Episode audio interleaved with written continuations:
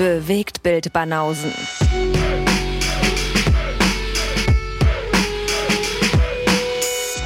Filme, Kino und Serien, bis ihr kotzt. Ich hab einen Puff und meine Puffmama heißt Laila. Ich glaube, ich muss doch mal irgendwann zu einer Party kommen, wo du auflegst, Alter. Ich kenne den ganzen Scheiß nicht. Was war denn das jetzt Äh, schon Moment? Moment, Moment. Das ist der große Skandalsong gerade auf, auf Malle und Co., der, äh, der heiß diskutiert wird in der Presse. Und man sieht mal wieder, alles geht an dir vorbei. Also Platz 1 in den Charts überall, Echt? äh, Malle-Hit, aber nur fürs Protokoll. Den lege ich nicht auf, Freundchen. Dafür hast du das aber gerade wahnsinnig euphorisch gesungen. Also dein von wegen so, ich komme mal vorbei, ich muss, ich kenne das alles nicht. Nee, also wenn ihr mich buchen wollt und den Song hören wollt, den gibt's nicht. Den spielt euer äh, vertrauter DJ im Bierzelt äh, bei eurer Dorfparty. Dann erzähl mal, was hat das mit dem Skandal auf sich? Ich weiß ja wieder mal nicht Bescheid. Naja, da geht's halt um eine Puffmutter, die halt Laila heißt und äh, ja, der Text halt ein bisschen anstößig und äh, die 18-Jährigen grölen den halt lautstark mit und das ist halt der Mega-Hit und deswegen äh, war das so.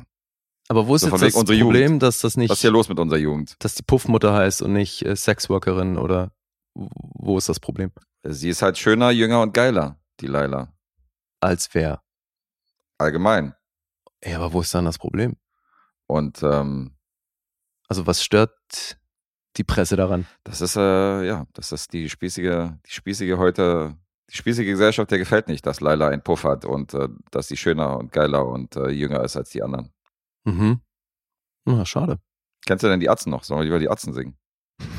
Die musst du doch wenigstens mitbekommen haben. Die Atzen kenne ich, ja, aber Disco, auch Pogo, Dingelingeling. das hab sogar ich schon mal gehört. Ah, ja. das hast du sogar schon mal gehört. Ja. Das aber wenn du sagst, das ist jetzt hier super aktuell und so, ich meine, Charts verfolge ich nun wirklich nicht. Naja, seit ein paar Monaten ist das schon ein Song so, also ja, aber Alter, mich interessieren noch nicht mal Podcast-Charts. Warum sollten mich dann irgendwelche Single-Charts interessieren? ja gut, klar, du machst ja nicht beruflich. Also ich, ich hasse den Song, ich leg den nicht auf, ich habe den nicht mal irgendwie, nicht mal auf meinem Rechner drauf. Es gibt so Ja. Songs, da habe ich mich immer geweigert, so die auf meinen Rechner raufzupacken und der ist, äh, Und wenn dann einer ankommt und sich den wünscht, dann gibt's Schellen, oder verpiss dich, sage ich dann zu ihm. Verpiss dich aus meinem Leben. Okay. Lass sofort aus dem Club schmeißen. so geil. Ey, hier, der hat Stress gemacht. ja. Hier, der hat die Braut hier angetatscht. Schmeiß die mal raus. geil. Okay. Schlechter Musikgeschmack wird sofort, äh, wird bestraft von mir. Von wem ist denn dieser Hit? Der ist von Robin Schulz. Ja, siehst Mit äh, einer Band oder mit einem Typen namens Schürze. Schürze. Ja. Okay. Riesen Und das ist ja so wie, also jetzt, geiler Name, ey, Schürze. mir kommt's ja in diesem, ähm, in diesem Sommer kommt's mir noch krasser vor als sonst. Ich meine, du hast ja im Sommer immer so ein, zwei Malle-Hits oder irgendwelche komischen äh, Schlagerscheiß-Songs, so, die dann in die Charts kommen. Und jetzt Mhm. mittlerweile ist aber so viel in den Charts äh, in dieser Richtung, da ist irgendwie, keine Ahnung, wenn du die Top 100 anguckst, ist jeder vierte, fünfte Song ist dann so ein, ist dann so ein Mallorca-Hit. Olivia heißt auch ein Song. Von den Zipfelbuben. das ist auch ein mieser. Zipfel. Das ist auch so ein mieser äh, Bierzeltschlager. Ey. Gott, ey. Ja, okay. Wenn deine müsste, wenn deine Mutter wüsste, Olivia, mit jedem in die Kiste, Olivia. So geht der Text irgendwie. Aha.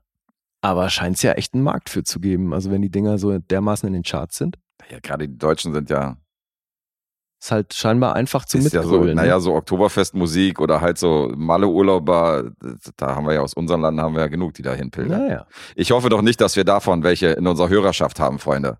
Wir sind ein niveauvoller Podcast.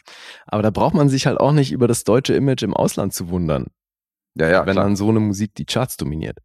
Ja, ja, nee, kann ich voll verstehen. Also ich kann schon oftmals verstehen, wie die Deutschen da gezeichnet werden. Ja. Okay, das Nazi-Image ist mittlerweile nicht mehr so ganz aktuell. Hm. Wenn die mit diesem Nazi-Akzent reden und alle irgendwie äh, alle Ausländer hassen, so da sage ich, da seid ihr ein paar Jahre hinterher. Aber ähm, klar. Auch so diese, wenn du diese Dokus siehst über diese ähm, Thailand-Aussteiger, weißt du?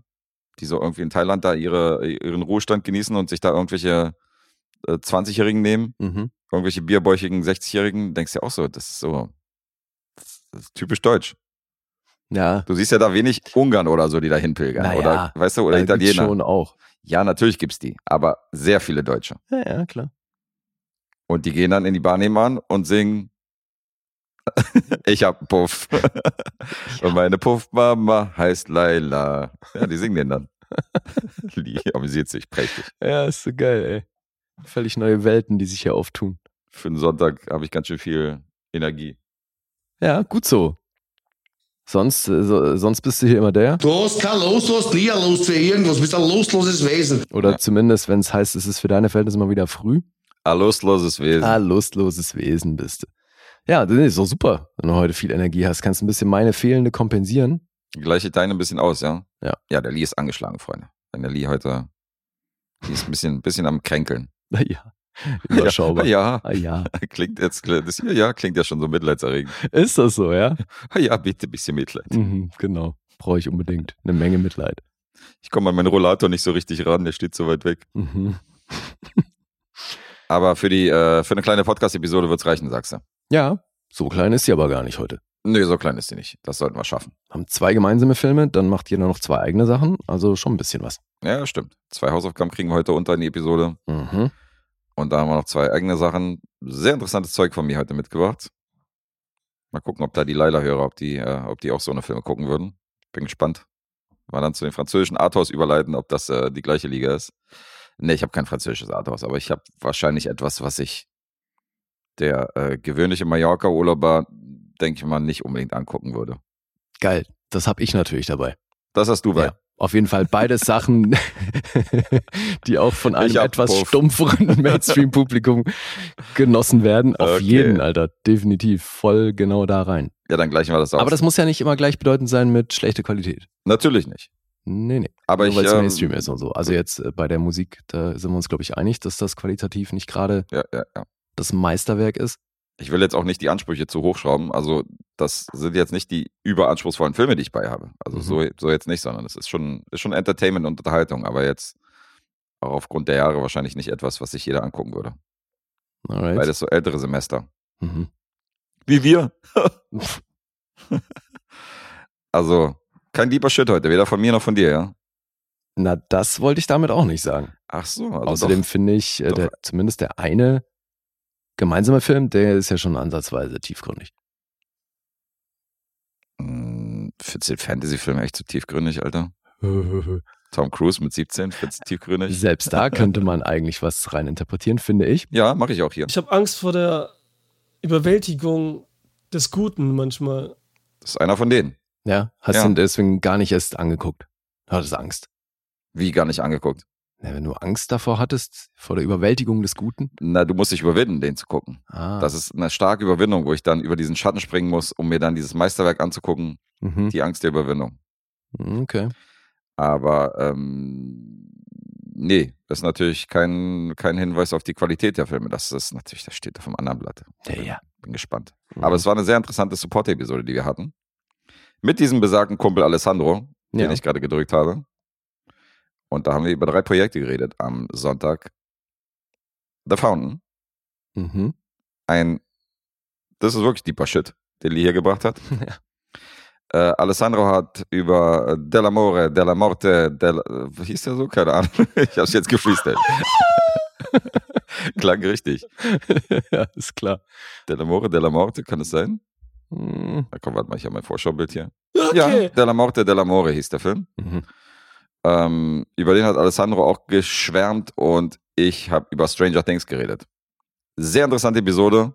Lasst euch nicht täuschen von drei Projekten. Wir haben einfach mal über zwei Stunden Podcast hier gelegt. Ja. Also äh, hat keiner richtig geraten von den Punktetippern, dass wir bei drei Projekten bei über zwei Stunden liegen. Selber schuld.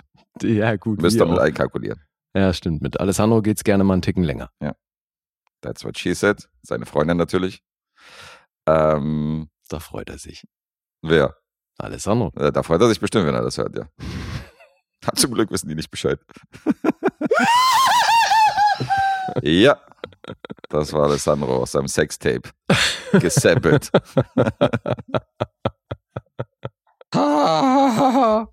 das ist Jans Sextape von Jan Film. ja, ist klar. Sehr schön.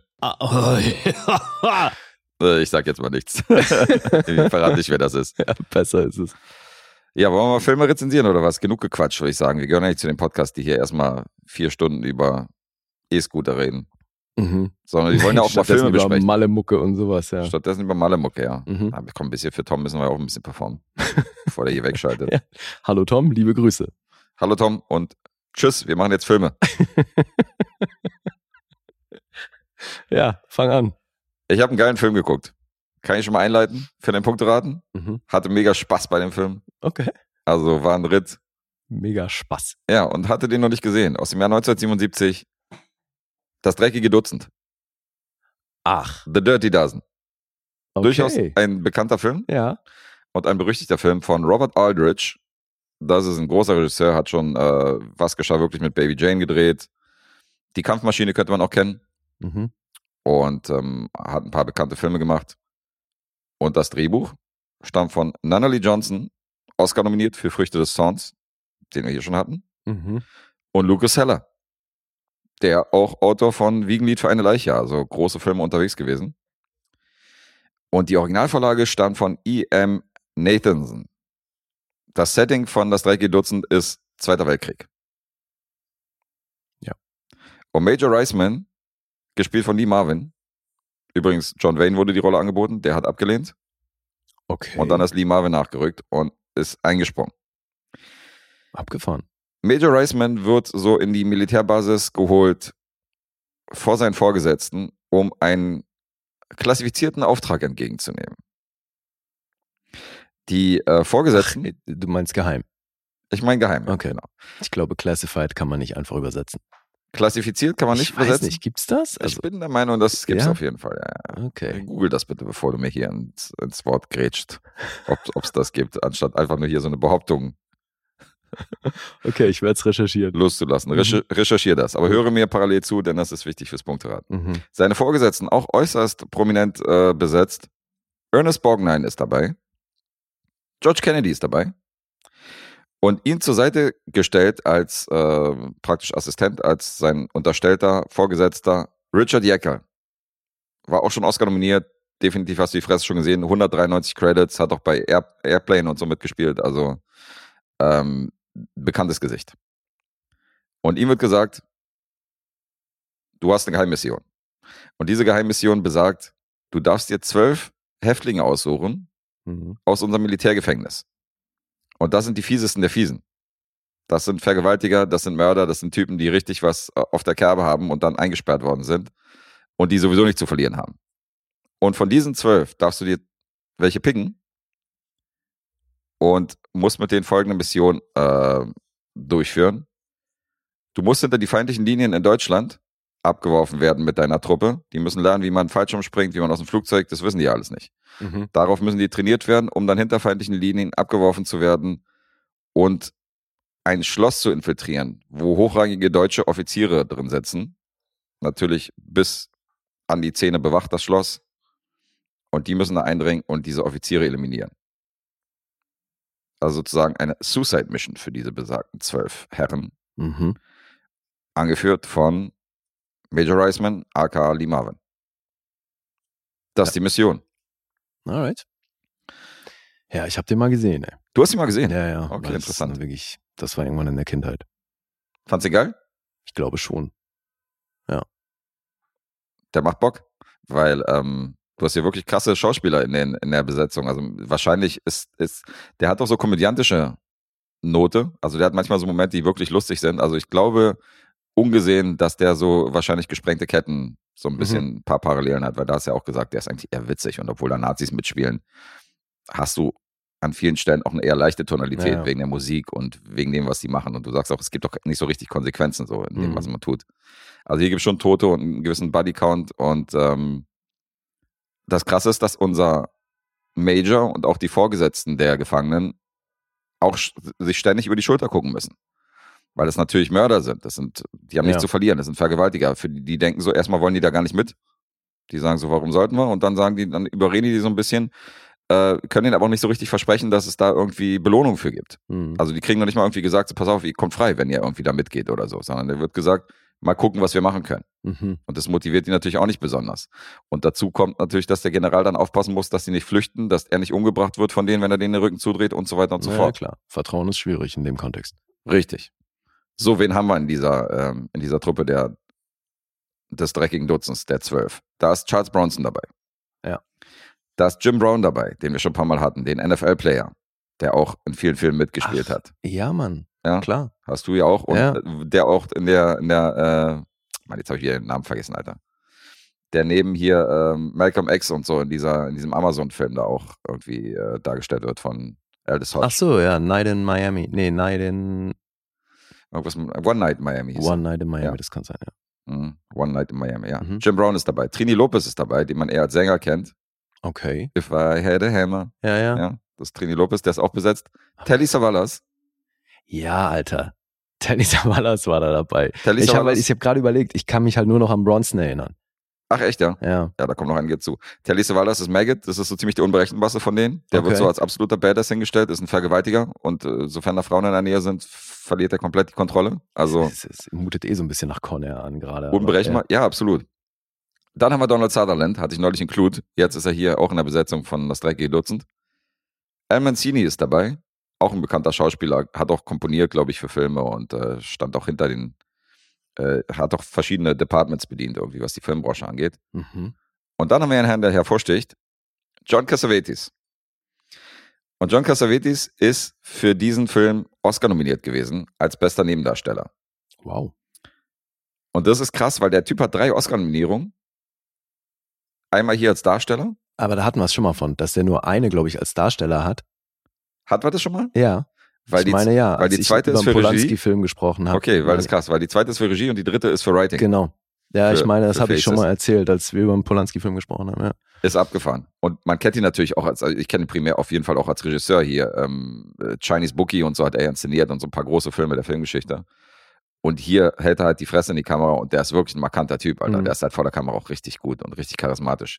Weil er spielt halt diesen Typen, der von Anfang an, wenn die sich halt vorstellen, die stehen halt in einer Reihe und dann wird halt durchgegangen und dann sagt halt einer von den, von den äh, Soldaten, von den Vorgesetzten, sagt halt so, das ist der und der vorbestraft wegen Vergewaltigung, dies und Mhm. das, äh, 30 Jahre Arbeitslage, das ist der und der zum Tode verurteilt und so weiter Mhm. und so fort. Und bei dem merkst du, als der bei ihm ankommt, der heißt Franco, Mhm. und Franco ist halt von vornherein so anti. Das ist halt einer so, der lässt sich halt nicht sagen. So. Der, der, der scheißt darauf, ob die jetzt Vorgesetzter sind, ob die jetzt über ihm stehen oder nicht. Das ist halt einer so, der macht von vornherein, zeigt er den, ich habe gar keinen Bock auf euch. Und und das, das spielt er gut. das ist die Rolle von Cassavetes. Das ist die Rolle von Mhm. Cassavetes, richtig. Der zeigt den von vornherein so und der spielt halt so ein bisschen dieses Rebellische, aber gleichzeitig so total cooler Typ. Ähm, gibt aber auch nicht viel auf die anderen Gefangenen. Das heißt, Mhm. so dieses, von wegen dieses einheitliche Gefühl, so der macht so sein eigenes Ding und so und äh, rebelliert halt. Und äh, die Oscar-Nominierung ging auf jeden Fall klar, weil er ist sehr charismatisch in, in dieser Rolle von Franco. Also hat mir gefallen. Und natürlich hast du dieses Training im Camp, weißt du, wo die darauf vorbereitet werden. Und äh, die Truppe wächst so ein bisschen zusammen. Der Major muss natürlich immer aufpassen, muss immer mit einem Mordanschlag rechnen. Dann gibt's noch eine Storyline, wo Robert Ryan, den ich ja auch total mag, ähm, der versucht dann die Mission zu unterbinden. Der Mhm. kommt dann in das Camp rein und er weiß nicht, was hier abgeht und so hin und her und sagt dir so, Alter, du hast hier einen Haufen äh, Gefangene aus dem Militärgefängnis, die hier einfach frei herumlaufen und das kann nicht sein und so und versucht das Ganze so ein bisschen äh, dann zu sabotieren. Ähm, das ist auch nochmal ganz interessant. Also sind durchaus krasse Namen, die hier noch mitspielen. Ich finde eh, also das ist so ein 70er Jahre All-Star- Lineup. Voll. Du überlegst jeden so Fall ein All-Star-Lineup. und Sutherland und Bronson. Ey, und du siehst so viel aktuelle, moderne Filme, wo dieser, wo dieser Film da äh, äh, irgendwie äh, noch so, Zitiert wird. naja, nicht zitiert, sondern wo der Film auch maßgeblich Einfluss drauf hatte auf aktuelle Filme. Ich meine, Suicide Squad, Mhm. das ist auf jeden Fall sehr, sehr naheliegend, dass das hier, das ist Suicide Squad der 70er Jahre, Mhm. beziehungsweise der 60er. Und Wie, Inglourious, wa- warum sag ich, du meintest doch das von, was habe ich gesagt? ich dachte 70er. 67. 67. Das okay. Suicide Squad der Ich hab's- 60er Jahre. Alles klar, ich habe 77 verstanden. Nee, nee, 67. Und definitiv äh, hat Tarantino, was Inglourious Bastards angeht, sich hier Mhm. auch die eine oder andere Stelle abgeguckt. Also das ist jetzt sehr, sehr offensichtlich, dass äh, das einer der Filme ist, wo Tarantino auch gerne mal Sachen zitiert oder sich Sachen als Vorbild nimmt. Also ich glaube, dass Inglourious Bastards da einige, Ja, bestimmt. äh, einige Spuren hat von diesem Film. Äh, ich habe ja schon geredet über, über Jim Brown, über den NFL-Star. Der hatte das Problem, dass dadurch, dass sich die Dreharbeiten in die Länge gezogen haben, dadurch, dass das ein bisschen verlängert worden ist, drohten ihn Sanktionen von der NFL, weil der war immer noch aktiv als Ach, der Spieler war noch unterwegs. aktiver Spieler. Ja, ja, der war sogar einer der, Okay. der war einer der krassen Spieler da damals und so. Ja, das wäre halt angesagt. heute auch nicht mehr möglich, ne? Nee, Allein wegen den Gefahren bei so einem Dreh und so, ja. ja, ja, ist richtig, da dürfte man das nicht. Aber damals ging das auch beides. Und wegen dem verlängerten Dreh drohten ihm Sanktionen, weil die Saison 65, 66 äh, fing schon an und er verpasste den Anfang, also diese Trainingssachen, wo er dann praktisch schon eingewiesen wird und so. Mhm. Und ähm, der hat dann kurzerhand seinen Rücktritt bekannt gegeben vom Profisport. Hat eine Pressekonferenz Noch gegeben. in der Saison, ist gar nicht In der Saison, oder? der ist gar nicht angetreten. Erinnert, Wow. mich, erinnert mich ein bisschen an meine Karriere, als ich äh, meine Ausbildung als Verkäufer einfach an den Nagel gehangen habe, als ich, als ich im Urlaub war. Ja, okay. Gab es da auch Sanktionen, ja? Also ich war so, äh, ich war ja DJ gewesen, aber so nebenberuflich und habe halt ab und zu aufgelegt und mir fiel dann auf, dass ich mit meinen ab und zu mal Wochenende auflegen mehr Geld gemacht habe als als Einzelhandelskaufmann, wo ich Mhm. irgendwie 40 Stunden gearbeitet habe mit langen Donnerstag und äh, keine Ahnung und äh, Weihnachtssamstag und weiß ich was. Und dann hatte ich Sommerferien und war so in, war so in Jugo am Meer und dann habe ich beschlossen, ach, ich gehe nicht mehr hin. Und habe mich aber auch nicht Okay. gemeldet und habe auch nicht gekündigt. Und dann haben die angerufen und meinen so, sag mal, du weißt schon, dass du hättest wieder arbeiten müssen. Und ich meinte, ja, ich komme nicht mehr. Und dann war auch eine geile Unterhaltung mit meinen Eltern, als ich denen gesagt habe, ich habe meinen Job aufgegeben, ich bin jetzt DJ. Mhm. Naja, kann ich mir vorstellen. Selbstständiger DJ. Eltern natürlich super. Ja, ja, die dachten dann, der ist völlig durchgedreht, der Junge. Ja, so war das auch mit, ich bin der Jim Brown meiner Generation. Also, Ich, ja, total vergleichbar. Nee, ich finde, das ist ziemlich vergleichbar mit Uncut Gems. Da sollte ja ursprünglich Joel Embiid die Rolle von Kevin Garnett übernehmen. Mhm. Und das ging ja dann aber auch nicht aufgrund des Drehzeitraums, weil sich der dann in die laufende Saison verschoben hat und dann musste er halt spielen. Naja, Deswegen haben sie dann einen genommen, der schon in Rente ist. so ist das manchmal mit den Sportlern, wenn man die versucht einzubinden. Naja, manche Filmdrehs sind ja unberechenbar. Da kannst du ja nicht immer sagen, ähm, so lange geht der Dreh und dann äh, ist da wirklich Schluss, sondern da gibt es auch mal unerwartete Geschichten, die dazukommen, äh, die dann das Ganze ein bisschen in die Länge ziehen. Mhm. Und war das hier der Fall? Also haben sich die Dreharbeiten eh verschoben? Oder hat die er haben sich das? in die Länge gezogen, Ach so. wegen diversen Sachen. Mhm. Die kann ich dir gerne jetzt nennen. Also einer davon war definitiv der unberechenbare Lee Marvin, weil ähm, das ist einer der Schauspielstars von damals, die kompletten Alkoholproblem hatten. Oh. Ja, mhm. wir hatten ja Spencer Tracy, wir hatten Oliver Reed, Oliver definitiv Reed, ganz klar. vorne dabei. Und äh, das sind teilweise Kandidaten, die einfach mal an irgendeinem Drehtag nicht erschienen sind, weil die irgendwo in der Kneipe abgestürzt sind. Oh, fuck. Und Lee Marvin, oft besoffen in England, die Nächte durchgezecht. Da gab es sogar einen Cocktailempfang, wo die ganze Filmcrew irgendwie äh, in England äh, am Start war. Mhm. Und Lee Marvin wieder komplett über die Stränge geschossen, sturzbesoffen, hat er irgendwie äh, sehr halbherzig einer Dame einen Heiratsantrag gemacht. Die war zufällig Sean Connerys Tante. Ah ja. Und der Produzent von Drecking Dutzend, Kenneth Hyman, ist dann zu Connery gegangen, der auch bei der Veranstaltung dann da war, und meinte zu ihm, Digga, wenn du Lee Marvin in die Fresse hauen willst, äh, wenn du ihn hauen willst, dann hau ihm nicht in die Fresse, weil wir morgen Close-Ups. Wir brauchen den noch. wir brauchen sein Gesicht. äh, das fand ich auch eine lustige Anekdote. ist ja geil. Und äh, teilweise ist Lee Marvin dann einfach, wie ich schon gesagt habe, der ist an, bei einem Drehtag dann einfach mal nicht erschienen. Da gab es eine Szene, wo er mit Charles Bronson im Jeep fährt und er sollte der Fahrer von dem Jeep sein. Das heißt, richtig Close-up auf den Fahrer. Mhm. Und Charles Bronson steht in diesem Jeep und wartet auf Lee Marvin und der kommt nicht. Also er war auch richtig sauer auf den. Ja, ist halt auch unprofessionell, Alter. Der ist mega unprofessionell. Fand er natürlich auch nicht geil. Und äh, Bronson hat ihm auch nochmal Schläge angedroht an dieser Stelle. Also es ist auf jeden Fall ein Hassel gewesen. Dann Klingt- eine Sache. Es klingt ja so, als hätten sie am Ende der Dreharbeiten ihm einfach kollektiv auf die Fresse gehauen. Das kann gut sein, ja. Ich weiß nicht. Also so weit ging es dann doch nicht mit den Informationen, aber es möglich wäre es. Eine Sache, die, die, ähm, die den Dreh noch ein bisschen in die Länge gezogen hat, die haben das besagte Schloss, was am Ende infiltriert werden soll, wo Mhm. die, was angegriffen wird, wo die Nazis drin sitzen, das haben die fast in Originalgröße nachgebaut. Was? Ja. Alter. Das war eins der größten Sets und richtig aufwendig haben die halt dieses Set gebaut. Und im Nachhinein fiel denen auf, dass die 70 Tonnen Sprengstoff gebraucht hätten, um bestimmte Teile davon zu sprengen, die gesprengt werden sollten im Laufe des Films. mhm. 70 Tonnen. Und da haben die gesagt, das geht nicht. Das kriegen wir nicht hin. Wir kriegen keine 70 Tonnen irgendwie organisiert. Und dann haben die folgendes gemacht. Die rissen das komplette Set wieder ab, was sie vorher aufgebaut haben. Super aufwendig. Alter. Und bauten dann alles wieder auf, aber viel mit Plastik und Pappe und so.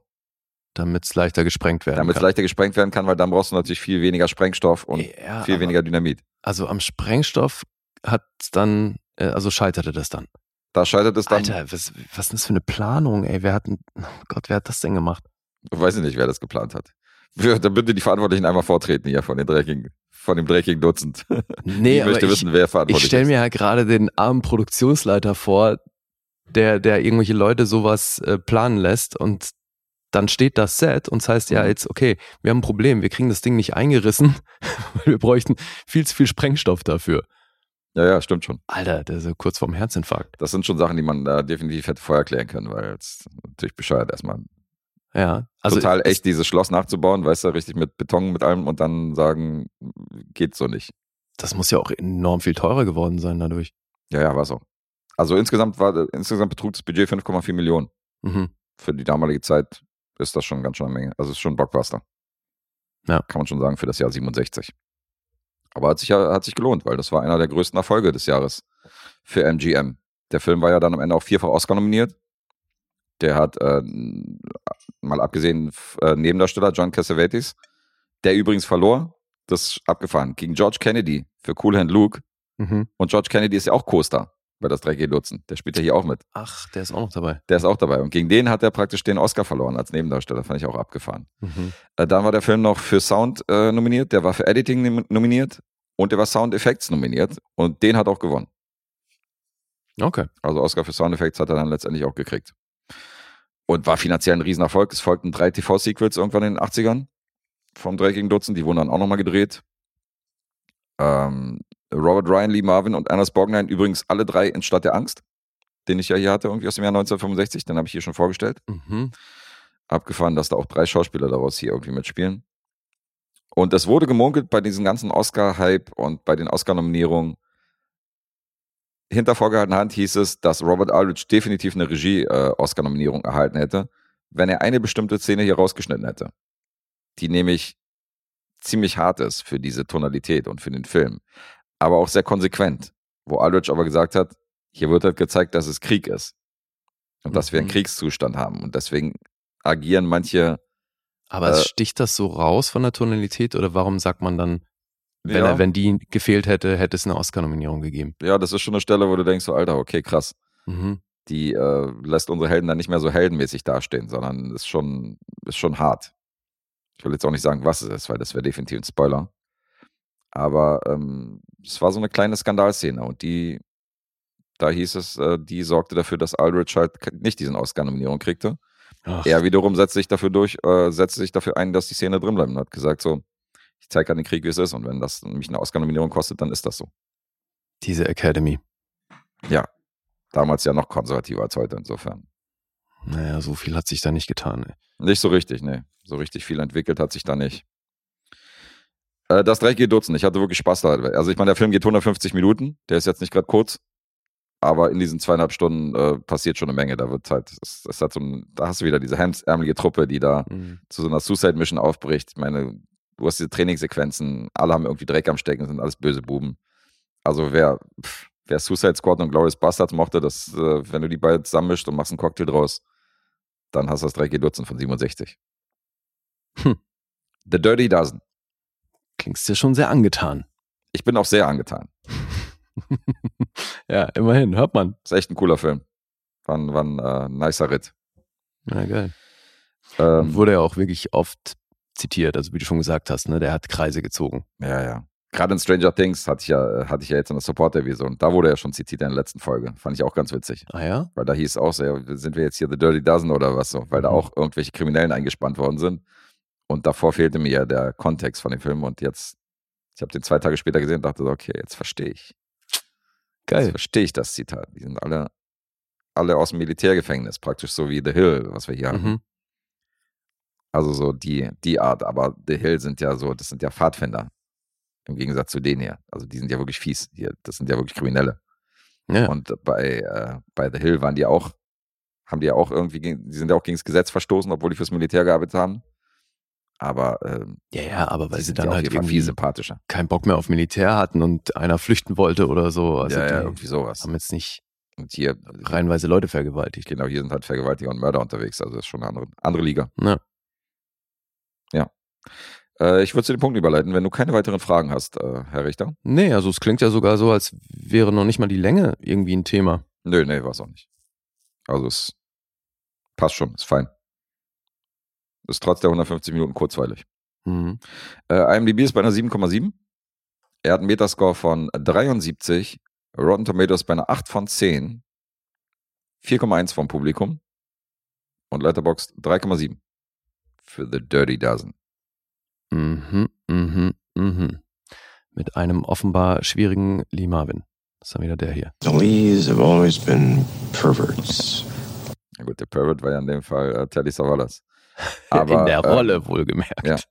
Aber das sind alles Sachen, die hinterm Dreh sind. Du darfst natürlich nicht vergessen, Lee Marvin ist vor der Kamera natürlich ein mega charismatischer Ja, ja. Motherfucker. Also, Ja, aber davon gibt es ein in dem Film ja nur wirklich eine Menge. ja, ja, definitiv. Schon, schon krasses Line-Up, Mann. Ähm, ich sag, du bist bei neun. Ja, das ist richtig. Oh, geil. Ah, gleich eine Punktlandung hier von dem Lee. Sehr schön. Neun ist korrekt. Ja, manchmal geht's mit weniger drüber nachdenken irgendwie besser. So eine Bauchentscheidung. Ja. Das ist wie bei dem Anmachen von Frauen. Ah ja? Nicht so viel nachdenken, einfach hinlaufen. Ach so, ja. Und dann on the fly mal irgendwas rausposaunen. Mhm. Ich bin Chirurg. genau. Ja, nur Äh. zur Lücke und so, weiß ich nicht. Hm.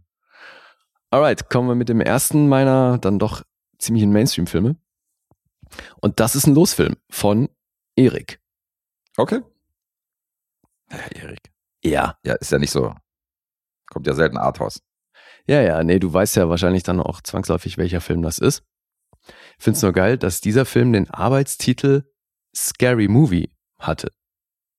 Okay. Das natürlich dann im weiteren Verlauf mit der, dem Spoof von genau diesem Film, der dann so hieß, irgendwie witzig war. Abgefahren. Scream aus dem Jahr 1996. Oder auf Deutsch Scream, Bindestrich, Schrei, Ausrufezeichen. I Mann. scream, you scream, we scream for ice cream. Mhm. Wenn du mir sagst, aus welchem Film das Zitat ist, kriegst du 50 Euro sofort. Okay, jetzt muss ich es natürlich nochmal hören.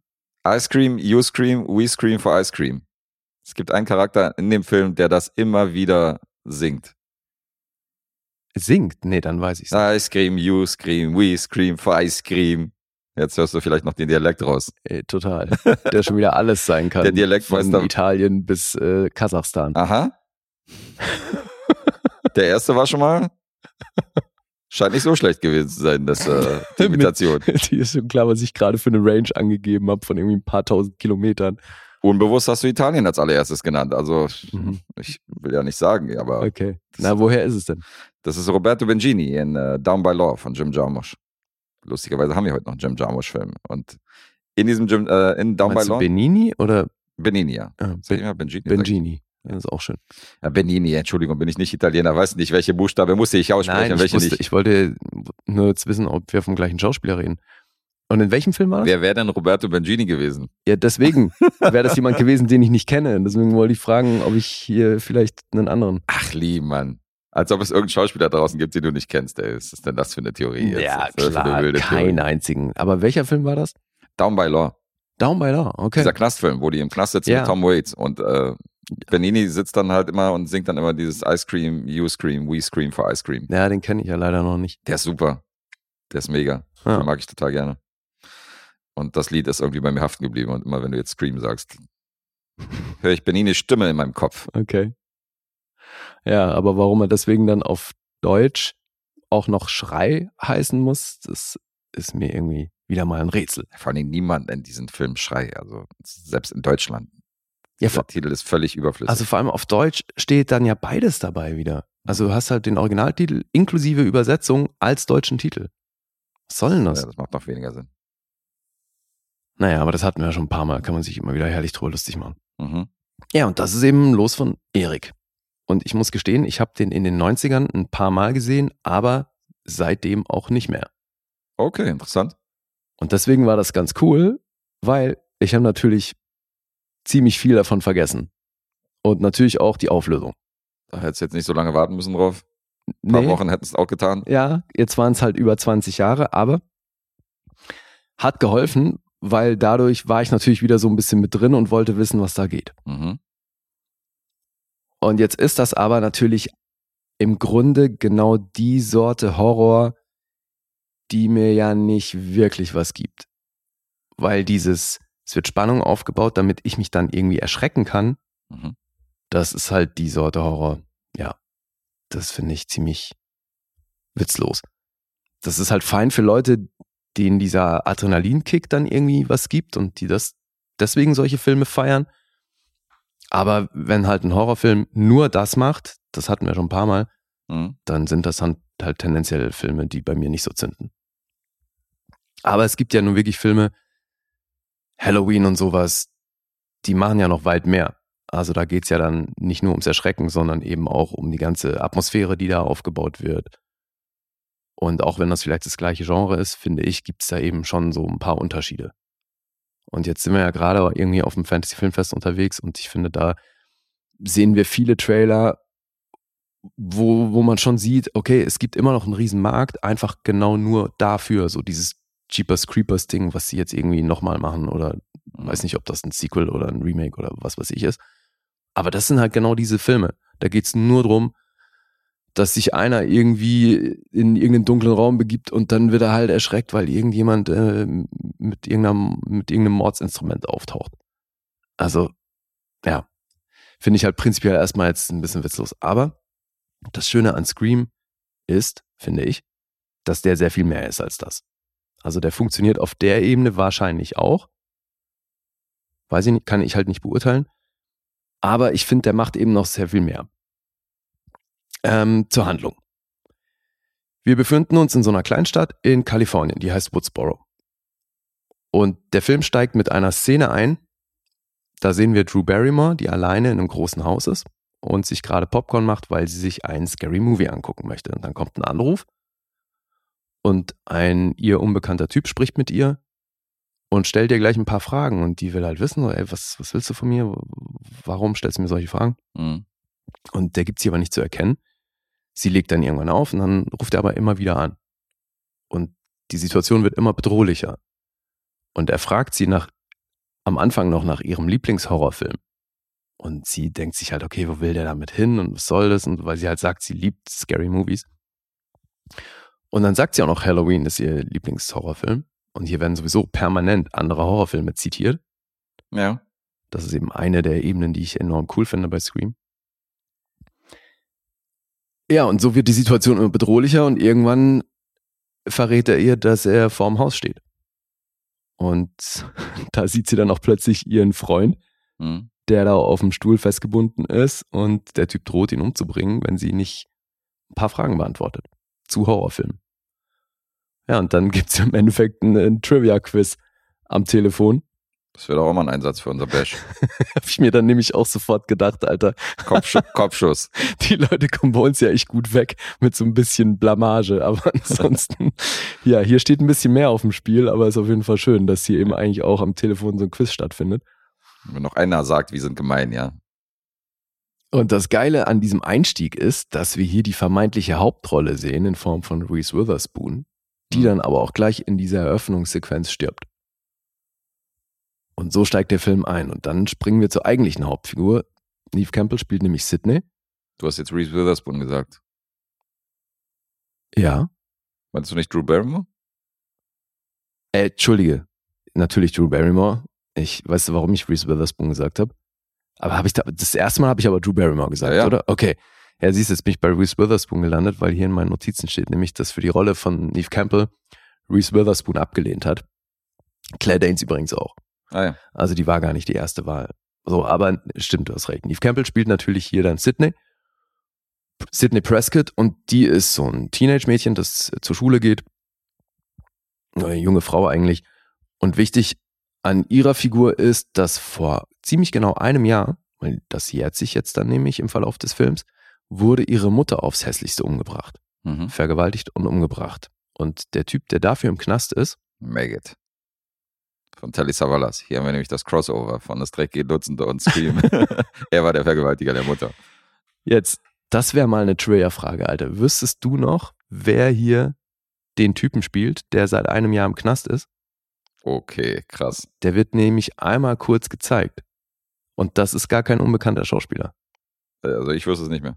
Das ist Leaf Schreiber. Liv Schreiber spielt den. Okay, Ja, krass. Abgefahren. Den sehen wir hier nämlich in ein, zwei Sequenzen ganz kurz. Na, und Frage. dieser Typ, ja, aber ist Next Level, Alter. Da musste Scream wirklich lieben, ey. Ja, wenn man den mag und den ein paar Mal gesehen hat, Ja. fällt er vielleicht auf. Ja, aber wirklich nur dann. Na, und dieser Typ soll eben die Mutter von Sydney umgebracht haben vor einem Jahr. Mhm. Und deswegen ist sie bei allen halt auch immer noch bekannt als das Mädchen deren Mutter umgebracht wurde. Und in der Schule wird sie auch entsprechend, ja, die Leute gehen halt so ein bisschen vorsichtiger mit ihr um. Und gerade jetzt, wo eben ähm, Drew Barrymore umgebracht wurde, wo ich jetzt nicht weiß, wie die in der Rolle heißt, ist auch egal, ist ja nur die Eröffnungssequenz. Jedenfalls ist jetzt halt wieder klar, okay, da rennt schon wieder ein Typ rum, Hm. der Leute umbringt und es ist halt so ein, irgendwo so ein Déjà-vu, weil vor einem Jahr hat das schon mal stattgefunden. Jetzt hat sie einen Freund, Billy Loomis, der wird verdächtigt, dass er der Typ war, weil kurz nach diesem Vorfall aus der Öffnungssequenz wird nämlich bei Sidney Prescott zu Hause auch eingebrochen und äh, ein Typ taucht auf, der sie umbringen will. Und dann wird ihr Freund verdächtigt. Dann wird der kurz für eine Nacht in den Knast gesperrt und währenddessen meldet sich der Mörder bei ihr aber wieder. Und dann ist erstmal klar, okay, Billy kann es nicht gewesen sein, weil der war die ganze Nacht in U-Haft. Hm. Dann kommt da eine Reporterin auf den Plan, die schon vor einem Jahr auch sich, ähm, die hat den, den Mord an der Mutter von Sidney darüber berichtet. Gail Weathers, die Dame wird von Courtney Cox gespielt. Und Gail Weathers, die ist halt so eine Reporterin, die ziemlich über Leichen geht, wortwörtlich, weil die halt wirklich bereit ist, alles für ihre Geschichte zu tun und natürlich nur an die Wahrheit möchte, aber da halt sehr reißerisch vorgeht. Und deswegen hat Sidney natürlich aufgrund der Geschichte mit ihrer Mutter kein besonders gutes Verhältnis zu Gail. Dann kommt der örtliche Deputy noch zum Einsatz, Dwight Riley, genannt Dewey. Das ist die Figur von David Arquette. Hm. Äh, Billy übrigens von Skeet Ulrich gespielt, weil Joaquin Phoenix keinen Bock hatte. Ach, der wurde gefragt. Okay. Ja. Abgefahren. Und ist schon abgefahren, ne? weil also Skeet Ulrich hat ja schon auch eine ganz gute Karriere gemacht. Es hätte wahrscheinlich auch alles ein bisschen größer laufen können, aber den, Hm. ich meine, in so Serien wie Riverdale und so ist der halt schon immer noch ein Thema. Ja, Jericho. Hat er auch, war auch im Lied. Das war auch eine, hatte eine ziemlich gute Fanbase, die Serie damals, als sie eingestellt worden ist, gab es halt auch massig Proteste. Die auch gesehen. Ja, und ich meine, der war doch sogar bei dieser einen Quibi-Sache hier, Free Ray Sean war ja auch dabei. Hm. Also der macht schon immer noch was, aber eben damals hätte man echt denken können, weil das halt schon auch ein wahnsinnig attraktiver Typ ist einfach. Dann bei Scream hätte ich halt gedacht, so okay, das wird der nächste krasse Star. ja, hätte größer werden können. Das passt schon. Ja. Und sowieso, das Line-Up ist aus heutiger Sicht, ist das enorm cool. Weil im weiteren Verlauf geht es da natürlich drum, dass der Deputy und die Reporterin, die ermitteln mal so ein bisschen zusammen und dann auch separat und im Zentrum steht dann immer diese Gruppe, die Freunde rund um Sydney. Und dann ist da natürlich auch einer dabei, der in der Videothek arbeitet und der hat dann Regeln, die du befolgen musst, wenn du nicht das nächste Opfer sein möchtest, die er halt aus Horrorfilmen alle abgeleitet hat. Hm. Und das ist halt schon auch ganz cool. Vor allem das, was ich eingangs schon meinte, für mich das eigentlich Coole an Scream ist, diese, der hat mal mindestens eine Metaebene noch, wenn nicht noch ein paar mehr, Ja, ja, auf jeden Fall.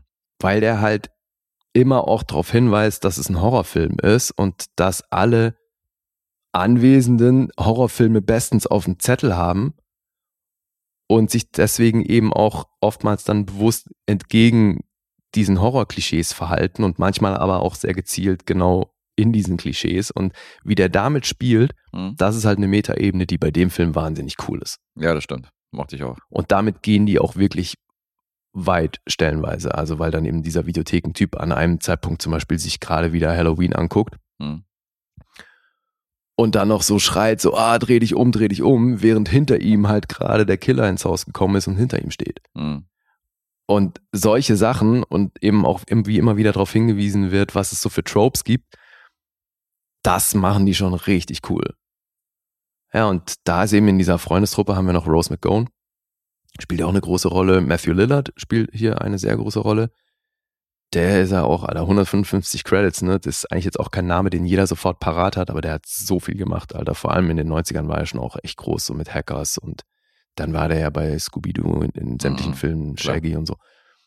Ja, Jamie Kennedy, den wir irgendwie in letzter Zeit auch ein paar Mal hatten. Lee Schreiber, wie gesagt. Henry Winkler ist hier, ich glaube sogar uncredited. Der ist der Direktor der Schule, Alter. Okay. Hatte ich auch überhaupt nicht mehr auf dem Schirm. Wes Craven hat selber ein Cameo. Mhm. Den habe ich übrigens als Regisseur noch gar nicht genannt. Linda Blair hat ein Cameo, also das machen die schon alles sehr nett, weil das halt, wie gesagt, ist ne, alles so Hinweise auf Horror insgesamt als Genre. Hm. Mochte ich sehr. Geschrieben hat das Kevin, Kevin Williamson. Das war hier übrigens sein Debüt. Mittlerweile hat er 29 Credits und hat dann schon auch primär in dem Genre weitergeschrieben, so für Vampire Diaries eine Menge gemacht, The Following und sowas, ja. Und produziert hat das Ganze der Bruder der Weinsteins, Bob Weinstein. Mhm. Ja, und der hatte anfangs echt so ein paar Dinge auszusetzen. Also ich glaube, so diese Vision von Wes Craven, wobei das schon, ich habe mir viele Making-ofs angeguckt und das hat schon in einer sehr engen Zusammenarbeit mit Ken, Kevin Williamson stattgefunden. Weil der tatsächlich inspiriert durch Halloween, das er sagt immer noch so sein Lieblingshorrorfilm, hat er irgendwann angefangen, diese Geschichte zu schreiben. Und Wes Craven war halt hin und weg. Ja. Und dann gibt's hier natürlich äh, unzählige Namen, die halt für manche Rollen stattdessen vorgesehen war, waren. Und ähm, Wes Craven, weil Weinstein hatte den Stoff vor Wes Craven und hat dann diverse andere Regisseure erstmal angesprochen. Ne? Rodriguez, also Robert Rodriguez, Danny Boyle, George Romero und Sam Raimi hätten hier unter Umständen Regie führen können. Mhm. Aber dann hat tatsächlich, also der Autor war so ein bisschen schuld. Weil Kevin Williamson, der hatte offenbar schon noch großes Mitspracherecht, was hier sein Buch anging. Und der hat da gesagt, die blicken das alle nicht. Also, weil für ihn war halt wichtig, dass diese Metaebene da drin ist, die ja auch irgendwo eine, Comedy-Ebene hat. Ja. Und die ganzen Regisseure, mit denen da gesprochen wurde, die wollten das halt alles, alle als, als richtigen Slasher inszenieren. Und ich glaube, dann fände ich den Film nicht so gut, wie er ist. Hm. Ja, das stimmt schon. Das Ironische hebt den Film hervor. Finde ich auch. Bin ich voll bei dir. Ansonsten wäre es echt ein sehr generischer Film. Ja. Witzigerweise hat Rodriguez dann ja später in der Reihe gibt's ja dann noch einen Film im Film. Also die drehen dann ja. Ja, der vierte ist das, glaube ich. Hm. Und den hat Rodriguez dann gemacht. Okay. So ist er doch noch dazu gekommen, ja. Stimmt. Stimmt, der ist von ihm. Das hatte ich auch nicht mehr auf dem Schirm. Ja, und ursprünglich haben die hier tatsächlich Screentests mit Leonardo DiCaprio und Holly Marie Cobbs gemacht. Für, Scream-Test. Hä? Scream-Tests. ach so. Mhm. Verstehst? Ja, ja, jetzt habe ich es verstanden. Für halt Billy Loomis und Sidney Prescott. Also es hätte auch ein noch junger Leonardo DiCaprio werden können. Ja, gut, der hat ja schon, hat, ja, hat sich ja schon Sporen verdient im Horrorgenre. Der hat ja bei Critters mitgespielt als Mhm. 16-Jähriger oder wie alt er Ja, war. deswegen ist es wahrscheinlich gar nicht so abwegig, Mhm. dass die da bei ihm gelandet sind. Zumal es ja klar war, dass es eben für Billy Loomis muss es halt irgendwie ein sehr attraktiver Typ sein. Mhm. Hätte also auch der Herr DiCaprio werden können. Und geil ist auch im Making-of hört man natürlich sehr viel über, äh, wie das alles entstanden ist, wie die Dreharbeiten waren und dann aber auch war natürlich lange ein Thema diese Maske, Mhm. bis sie dieses Design gefunden haben und bis es dann das geworden ist. Der ursprüngliche Plan war tatsächlich, dass Ghostface komplett weiß angezogen ist. Ah ja. Dann ging das aber plötzlich zu sehr in so eine Kuckucksklan-Richtung Ach so, wegen der Kapuze und so. Hm. und dann dachten, nee, okay, nee, nicht so gut. Aber das war halt ursprünglich der Plan, weil du natürlich auch das komplette Blut überall gesehen hättest die ganze Zeit. Ah, Okay. Und mit den Masken haben sie halt auch ewig rumprobiert und witzigerweise sind die auf die Maske, die es dann im Film geworden ist, sind die beim Location Scouting gestoßen. Da haben die in der einen Location, die sie sich angeguckt haben, haben die in der Garage eine, eine, eine Kiste gefunden, wo so Halloween-Kram drin war. Hm. Und da war diese Maske drin. Und dann war erstmal die Ansage, weil die sich halt nicht kümmern wollten um Rechte und so, war erstmal die Ansage ans Department, ey, macht eine Maske, die in die Richtung geht. Und dann haben sie damit rumprobiert und das wirkte aber alles irgendwie nicht so. Hm. Und dann haben sie halt einfach, ne, also die Producerin, Marion Magdalena, die hat hier sich dann um die Rechte gekümmert. Und die haben sie easy bekommen. Und natürlich hat der Hersteller, Funworld übrigens, die haben das dann Wolle genommen und haben natürlich dann die Maske, die, die die eh schon im Programm hatten, war dann halt die Scream-Maske. Und ich meine, wenn du das mal aus heutiger Sicht betrachtest, ne, so, ich meine, kein Halloween ohne jemanden, der als Ghostface verkleidet Sehr ist. ikonisch geworden, ja, auf jeden Fall. Also ja, gut, gut gelaufen für diesen ähm, Hersteller, die übrigens ursprünglich Peanut Eyed Ghost hieß und dann erst im Verlauf, also durch den Film dann zu Ghostface wurde. Mhm. Und ich glaube, das Coole daran oder was, was die auch im Making-of erzählt haben, was die halt spannend an der Maske fanden, war, dass die sowohl schreit, als auch lacht, als auch weint. Ne? Also es ist so ein Gesichtsausdruck, der irgendwo alles sein kann dazwischen. Ja. Na gut, das haben sie bei Scary Movie dann natürlich auch nochmal so ein bisschen Wolle genommen, aber stimmt schon. Ich finde, es macht eine Menge aus. Also ich meine, was wäre Scream ohne Ghostface? Naja, auf jeden Fall. Ja. Und interessant ja auch, was das Timing des Films angeht, weil zu dem Zeitpunkt, 96, war das Slasher-Genre halt komplett tot. Das stimmt. Und der hat das mal wiederbelebt, Alter, weil danach kam ja nun wirklich einiges, ne? So, da kam ja, Ja. direkt im Anschluss hier, ich weiß, was du letzten Sommer getan hast, Mhm. der ja auch ein Riesenhit war. Und dann so ähm, Disturbing Behavior, Urban Legend und so weiter. Ja, also ja, da jeden Fall. kam einiges. Das waren ja ganze Filmreihen immer, die danach gekommen sind. Ja, die eben, alles so alle Sequels Franchises, ja. Mhm. Ja, und ich meine, der Witz ist, ich weiß, was du letzten Sommer getan hast. Auch ein Skript von Kevin Williamson, Mhm. was der jahrelang versucht hat, verkauft zu kriegen, was niemand haben wollte. Und dann auf einmal. Und nach dem Erfolg von Scream waren sie, haben sie das Ding natürlich aus den Händen gerissen. Mhm. Ja, schon witzig, Alter. Ja, Wes Craven, Alter, 29 Credits. Und sein letzter Credit war tatsächlich Scream 4 von 2011. Aber ich meine, klar, an dem Franchise verdient er wahrscheinlich immer noch mit. Das hat nämlich gut funktioniert. 14 Millionen hat das Ding gekostet, 173 Millionen eingespielt. Und es war halt wirklich nur der erste von sehr vielen Teilen. Mhm. Ich weiß gar nicht, bei wie vielen sind die denn mittlerweile? Also jetzt dieser, Das war der, der, auch wieder Scream, das war erst, das war der fünfte, das heißt zwischen 2011 und 22 ist nichts passiert? Nee, das war der fünfte, den Alessandro hier vorgestellt hat. Okay, na dann. Da war ja Craven dann nicht mehr beteiligt, weil tot. Mhm. Und Courtney Cox hat sich ja tierisch ins Zeug gelegt, diese Rolle zu spielen, ne? Mhm. Weil ich meine, Neve Campbell kam eh aus so einem Horrorumfeld, also mit dem, was sie davor gemacht hatte, aber für Courtney Cox war das Ding halt ein Gamechanger. Mhm. weil die wollte natürlich sowas in die Richtung machen, um Von von, ihrem Friends-Image, Friends-Image wegzukommen und hat sich deswegen echt ins Zeug gelegt. Die haben sich ja noch Elizabeth Berkley für die Rolle angeguckt. Ah ja. Ja, dann kam halt leider 95 Showgirls. Und da waren die schon in der Pre-Production und ja, damit war Berkeley natürlich sofort vom Tisch. Bad Omen.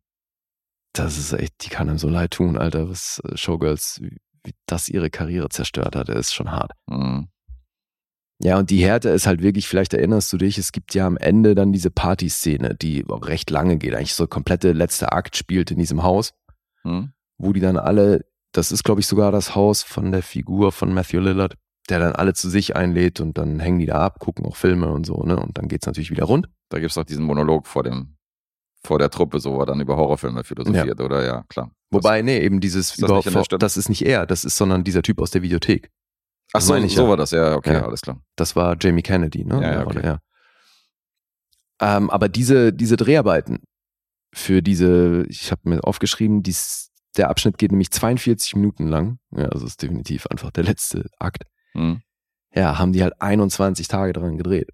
Krass. Was natürlich ein Riesenakt war und nur nachts ging. Logisch. Die haben, konnten nicht das komplette Haus abhängen. Das heißt halt immer ab Sonnenuntergang ging's los und dann bis Sonnenaufgang Wow. so dass die Crew halt danach T-Shirts, die haben sich T-Shirts machen lassen, auf denen steht I survived scene 118, weil das war halt Mhm. der Name der Szene im Drehbuch. Ja, und deswegen haben sie drüber gewitzelt, The Longest Night in Horror History. 21 Tage für eine Szene ist natürlich amtlich. Aber da kann so ein Kubrick nur drüber lachen. Der da ja gerne mal ein bisschen länger rumgedoktert. Nicht nur an einer Szene, stimmt. Ja. Und das ist wirklich abgefahren bei dem Film. Der geht eine Stunde 51 Minuten und ich finde, der macht wirklich eine Menge richtig. Vor allem gemessen daran, dass das eben eigentlich im Kern nicht mein Genre ist, Mhm. habe ich mit dem Film eine Menge Spaß. Einfach weil der dieses Wir sind ein Film-Thema permanent bedient. Und dann Ja. diese Referenzen zu anderen Filmen und so kann sich halt totsuchen, ne? Also mit so Hinweisen zu anderen Filmen und wie gesagt, Voll. diesem Meta-Ding. Das sind so einzelne Elemente, die Scream hervorheben, wie du gerade sagst. Die Öffnungsszene ist sehr ikonisch. Mit Drew Barrymore fand ich auch so, dass sie um die Ecke gebracht wird. Das ist auch völlig unerwartet. So, Ja, weißt du, diese Megastar von halt damals. Ja. Die Besetzung, die Maske natürlich von Scream und äh, dieses ironische Horrorgenre auf die Schippe nehmen. Das sind genau eben die Punkte, wo du sagst, das unterscheidet den Film eben von anderen Teenie-Slashern. Und natürlich auch die Liebe von Wes Craven zum Genre, weil es gibt da natürlich das Blut, was du siehst, Hm. Das sind dann natürlich SFX. Mhm.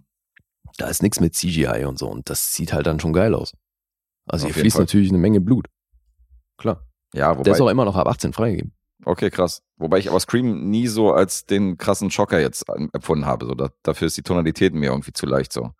Also klar ist das ein Film, der dir Angst machen soll, aber ich bin da, also gerade was Scream angeht, bin ich zu abgehärtet, als dass ich da jetzt zusammenzucken würde. Da brauche ich schon härtere, Ja, ja härtere Filme als der hier. Also das ist schon, das ist halt so ein Teenie-Ding, wo du mit deiner Freundin ins Kino gehst und, äh, weißt du, sie zuckt da ab und zu zusammen, aber ansonsten ist Scream jetzt nicht der Riesenschocker, weißt du, jetzt von den Horror, Horror-Szenen so, also.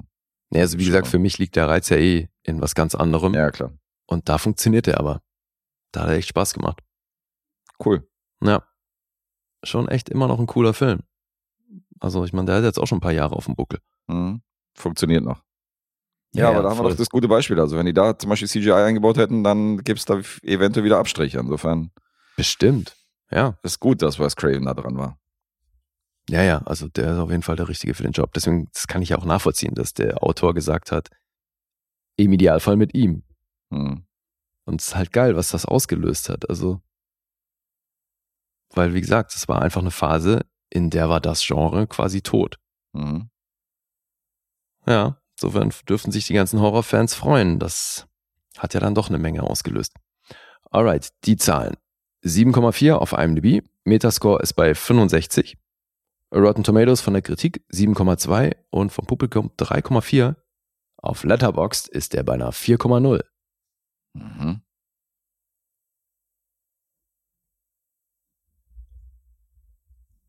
Und jetzt Guess. Na, Mein Wild Guess ist siebeneinhalb. ich bin sogar bei 8. Du bist bei einer acht? Ja. Bist du noch höher als ich, Alter. Krass.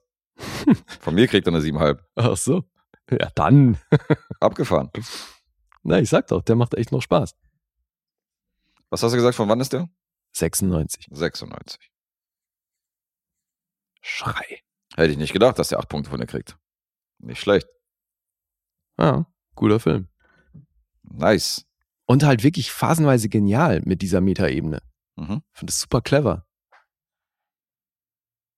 Ja, ich freue mich, wenn wir Severance aus dem Lostopf fischen, weil das ist ja auch ein Film, der sehr viel mit Horror-Klischees spielt, habe ich dir erzählt von. Wo du dann so ganz gruselig so eine Spinne eingefangen siehst und dann siehst du halt eine von den Schauspielerinnen, wie sie halt die Spinne so auf die Hand nimmt und dann so rauslässt, weißt du, aus dem Fenster. Mhm. Weißt du, und also du hörst so die Musik, so wie sie es dann zuspitzt und dann nimmt sie so harmlos diese Spinne in die Hand und setzt sie halt irgendwie draußen auf so ein Blatt und so. Also so mit, sie- mit diesem Klischee spielt er der Film. Ja, Mega geil. gut. Also ist richtig gut. Ja, finde ich super sowas. Alright. So viel zu Scream. Okay, dann kommen wir zum ersten gemeinsamen Film. Ja, na, dann haben wir ja, haben wir heute eine schöne Regisseur-Reihe hier heute. Nach Robert Aldrich hatten wir jetzt Wes Craven und dann würde ich sagen, kommen wir noch zu Ridley Scott, oder? Ja, wir haben einige große Regisseure heute, stimmt. Ja. Das Es zieht sich könnte durch. sein, dass ich mit meinem zweiten Film da so ein bisschen rausfalle. Aber gucken wir mal. da fällt sie raus. Naja, schauen wir mal. Auf jeden Fall haben wir trotzdem ein paar prominente Regisseure in, in, äh, in der heutigen Episode. Und Ridley Scott ist auch einer davon. Sicher nicht sein prominentester Film, der genannt werden würde, wenn man so über seine Filmografie redet. Nee, weil ich hatte überhaupt Es nicht mehr auf dem. Schirm, dass der von ihm ist. Ach, das wusstest du gar nicht mehr. Nee. Okay, abgefahren. Insofern bin ich sehr froh, den jetzt gesehen zu haben, weil das ist ja schon auch einer der Regisseure, weil ich kannte Legend nicht. Okay. Und deswegen Ridley Scott ist ja auch einer der Regisseure, von dem ich früher oder später gerne alles gesehen haben möchte. Naja, dann haben wir da Timo Weltenschreiner hier noch äh, einen abgehakt auf deiner To-Do-Liste. Auf jeden. Ich habe ihn schon mal gesehen. Mhm. Bei mir war es eine Zweitsichtung und jetzt gab es nochmal eine neue Sichtung von Legende aus dem Jahr 1985. Welche Schnittfassung hast du gesehen? Die ging eine Stunde und 53 Minuten. Ja, das ist der Director's Cut. Mhm. Ich habe nämlich dachte, der damals. Director's Cut wäre noch einen Ticken länger. nee, nee, das ist der. Die Kinofassung geht eine Stunde 34 und der Director's Ja. Cut äh, Stunde 53, knapp 20 Minuten länger. Mhm. Und ähm, also allgemein, der Director's Cut war bis 2000, glaube ich, rum komplett verschollen. Mhm. Der war komplett äh, nicht mehr auffindbar, bis dann eine Kopie gefunden wurde. 2011 hat man das Ganze erst digital restauriert und aufgearbeitet und in HD rausgebracht. Und ähm, hier hast du zum Beispiel die Musik und den Score von Jerry Goldsmith. Bei der Kinoversion war es noch Tangerine Dream, der irgendwie die Musik dazu gemacht hat. Ach so, okay.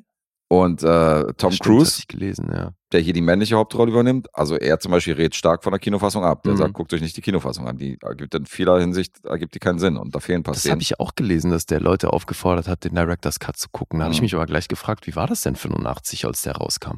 Die haben ja wahrscheinlich nicht parallel noch eine Director's Cut-Fassung im Kino gehabt. Nee, da gab's den noch nicht. Habe ich ja gesagt. Der war ja die ganze Zeit, der war ja vor 2000, äh, war gar nicht bekannt, dass es dann Director's Cut gab. Aber als er dann rausgekommen ist letztendlich, als er released worden ist, hat Tom Cruise gesagt, wenn ihr Legend guckt, dann auf jeden Fall Mhm. den längeren, die längere Version. Okay. Und die haben wir jetzt gesehen. Äh, Drehbuch, William Herzberg hat nicht viel gemacht, was ich gefunden habe, was jetzt erwähnenswert wäre. Im Ernst? Oder? Angel Heart ist von dem. Ja, aber die, ähm, Die Romanvorlage zu Angel Heart. die Originalromanvorlage. Ach so, ja. stimmt, ja, so war das ja. War das nicht nur irgendwie eine Story von Angel Heart oder so? Nee, ich meine. Also ich habe irgendwie gelesen, dass es nicht der originale Autor ist, sondern dass der irgendwie so eine Story zu Angel Heart irgendwie mit zugetragen hat, aber ich bin mir jetzt nicht sicher. Ja, Aber warum ist dann Angel Heart? Also hat er ja mit in den Credits. Ja, ja, weiß ich. Weird. Bin ich mir nicht sicher. Aber er war, glaube ich, nicht der Originalautor von Angel Heart. Das hat mich halt ein bisschen. Das habe ich jetzt nicht recherchiert. Okay. Zurück zur Legende. Timo Weltenschreiner, wie wir ihn äh, kennen und lieben, es ist natürlich ein Film aus dem Fantasy-Genre. Da können wir das Ganze einordnen. Und ähm, beim Fantasy-Genre wird ja auch gern mal gesagt, dass ein Fantasy-Märchen ist. Und dieses Attribut passt auf diesen Film auf jeden Fall sehr gut. Denn ähm, ich gehe mal in die Story rein. Mia Sarah, mir natürlich vollen Begriff als Sloan in Ferris macht blau. Ja, klar. Freunde von Ferris, die spielt Lily. Ich kann mir vorstellen, dass es schauspielerisch wahrscheinlich äh, in diesem Film deinerseits einige Abstriche gibt äh, beim, bei der einen oder anderen Rolle. Aber sie macht eigentlich, was sie machen soll. Sie ist halt sehr schön, sie leidet in diesem Film, sie schmachtet, fürchtet sich, sie singt sogar und ähm, ist eine Prinzessin. Und diese Prinzessin liebt einen Jüngling namens Jack. Der wird gespielt von einem sehr kleinen Tom Cruise. Klein ist er immer. Hier ist er halt sehr jung noch. Äh, Ja, beides halt. Also klein ist für mich halt äh, gleichbleibend mit äh, jung. Und ähm, es gibt alles, was so das Fantasy-Genre hergibt. Also es gibt neben dieser Prinzessin gibt es halt so Gnome, es gibt Hexen, es gibt Elfen und es gibt auch Einhörner. Mhm. Und diese Einhörner repräsentieren das äh, Gleichgewicht, was gerade zwischen Gut und Böse herrscht. Und es gibt natürlich einen Antagonisten, das ist der Fürst der Dunkelheit, der Fürst der Finsternis. Darkness. Richtig. Und der droht, das letzte Einhorn seiner Art zu töten und will auch Prinzessin Lily heiraten. Und somit mit dem letzten Einhorn dann auch die Erde in ewige Dunkelheit verdammen. Und der junge Jack schließt sich da mit einigen Mitstreitern äh, zusammen, um durch einen magischen See in die Unterwelt zu tauchen. Auf der anderen Seite praktisch herrscht äh, das Reich der Finsternis, um nicht nur das Einhorn zu retten, sondern auch die Prinzessin, die entführt worden ist. Das ist Das hast du sensationell zusammengefasst. die Geschichte. Sensationell oder ist das jetzt wieder ironisch? Nein, das war nicht ironisch, Guess. Ach wirklich, ja? Ja, ich bin begeistert. Dann äh, bedanke ich mich. Freut mich sehr. Ähm, Ja, dazu vor muss, allem wenig, also wenig ähm, oder komplett wertfrei, finde ich. ja, Ne? Du hast das ja jetzt, man könnte das ja auch schon ein bisschen albern finden, alles. ja, ja, man könnte es albern finden und ich muss dazu eine Sache sagen. Es ist sehr kitschig. Also das ist hier, hier ist wirklich Zuckerguss mal, mal 10 drauf. So. Also das ist alles sehr süßlich in Szene gesetzt.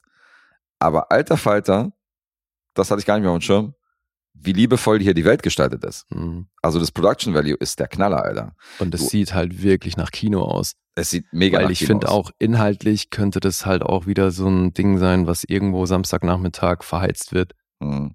Aber es sieht nach Kino aus. Ja. Du hast halt nicht nur, also nicht nur die Optik und die Sets, sondern du hast halt ständig irgendwie, das ganze Bild ist voll mit Blüten, die durch die Gegend fliegen oder, oder so äh, Waldstaub oder, oder halt so Schnee, weißt du, also was, da passiert richtig was im Bild und ähm, was die Kostüme angeht und die Sets und auch das Kostüm von dem, von dem äh, Lord of Darkness hier, gespielt von Tim Curry übrigens, Mhm. also dieses Teufelskostüm, der aussieht wie so ein Dämon mit diesen riesigen Hörnern. Alter Falter, sieht wahnsinnig gut aus. Also ich muss sagen, dass dieser Film optisch macht der definitiv was her. Was jetzt die Story angeht und bestimmte Inszenierungsgeschichten, ist der teilweise ein bisschen wirr. Aber ähm, das Production Value macht für mich hier einiges wett, muss ich mal sagen. Mhm. Das hat mir gut gefallen. Ey, und ich war schwer beeindruckt von Tim Curry, tatsächlich. Ja, das war krasser. Ich hätte es nicht gedacht, Alter, weil, Mhm. also das Kostüm, ich finde, er sieht schon sehr klassisch aus, wie man sich halt so einen Teufel vorstellt. Ja. Mit diesen Riesenhörnern auf dem Kopf und den Hufen und allem. Das sieht eigentlich genauso aus wie. Ähm, Und ein echtes Kind, wie Alessandro Genau. sagen würde. genau. Das ist mal ein Kind hier, Alter. Ja, also, nee, spielt er geil. Wirklich, fand ich, fand ich krass. Weil das ist ja schon auch sowieso, ich finde, jede Figur ist hier halt eigentlich relativ einfach inszeniert oder halt sehr klar, ne? Du hast hier nur Mhm. Archetypen so. Gut und böse, klar. Ja, ist alles sehr schwarz-weiß gemalt. Und das muss man halt kaufen. Aber im Rahmen dessen hat das Tim Curry echt geil gespielt. Und ganz ehrlich, Alter, Tom Cruise hat das auch gut gespielt. Gemessen daran, wie es inszeniert ist. Ja, es ist alles ein bisschen so larger than life Schauspiel. Ja, also ja, so, aber das meine ich, so ist es eh inszeniert. Also es ist Genau. ein Märchen inszeniert, aber ich finde eben im Rahmen dessen, auch spielt ein Tom Cruise das trotzdem halbwegs natürlich. Der hat manchmal so Reaktionen, die du sonst in solchen Märchenfilmen nicht hast, weil die zu menschlich sind irgendwie. Mhm. Weißt du, dass der zwischendurch so, bevor er irgendwas sagt, kurz so auflacht oder so. Hm. Das fand ich abgefahren, weil das hast du sonst, also ich kenne das sonst nicht aus solchen Filmen. Okay. Und deswegen fand ich schon, also konnte ich auf jeden Fall auch nachvollziehen, dass, dass Tom Cruise halt irgendwie jemand ist, der Leute, der bei Leuten hängen geblieben ist und das, warum der so ein Star geworden ist. Ja, ja, auf jeden Fall. Ich meine, der hat ja davor schon die Tabs gemacht und äh, ich glaube, ähm, das war der Film vor Top Gun, Legende. Top Gun war, glaube ich, der nächste. Hm, das Also ist das schon war- krass, wie viel jünger der hier wirkt, ne? Also, Total krass, ja. Dazu Ja, muss man stimmt. sagen, äh, lange Haare, weiß, hat sich lange Haare wachsen lassen für den Film und so, aber ähm, äh, also spätestens mit dem nächsten Film war er dann im Superstar-Status dann angekommen. Hm, Aber er hat ja schon ein paar gemacht davor, also Risky Business war davor. ja. Also das hat ihn ja so ein bisschen auf die Landkarte gebracht. Ich finde allerdings, auf der anderen Seite sind hier halt schauspielerisch auch ein paar Leute beteiligt. Da können die überhaupt nichts für, aber die haben halt bisher bei mir durch ihre Rollen irgendwie so einen Stempel, den die auch nicht loswerden. Mhm. Und Mia Sarah gehört da voll dazu. Ich fand die bei Ferris schon nervig. Okay. Und hier ist es eine, eigentlich im Grunde eine sehr ähnliche Figur. Da ist halt irgendwie ein Typ, der alles, der, der, Alter, der hält mal kurz die Welt an, damit die ihren Wunsch kriegt.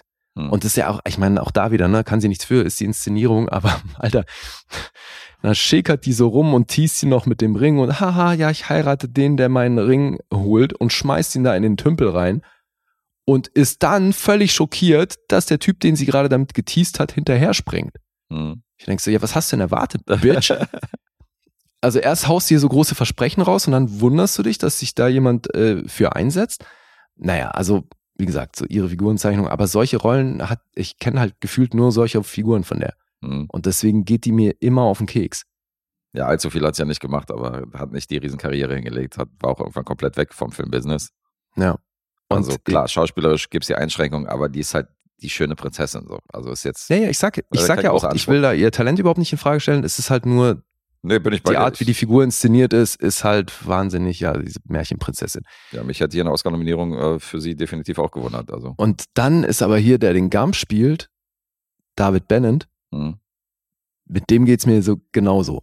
echt, ja? Ja, weil ich meine, der hat natürlich eine wahnsinnig markante Fresse für mich. Also ich war halt sofort an die Blechtrommel erinnert und dachte so, ah, okay. Und da war er halt auch schon so ein Typ, der mir tendenziell auf den Keks geht. Okay. Der kleine Oscar. Ja, und hier ist das leider auch so. Also, aber wie gesagt, da können die Schauspieler nichts für. Das ist halt einfach, manche fressen, guckst dir gerne an und andere halt nicht. Du darfst halt auch nicht vergessen, das ist natürlich ein Film, den du, ich glaube, ab 12 ist er freigegeben. Mhm.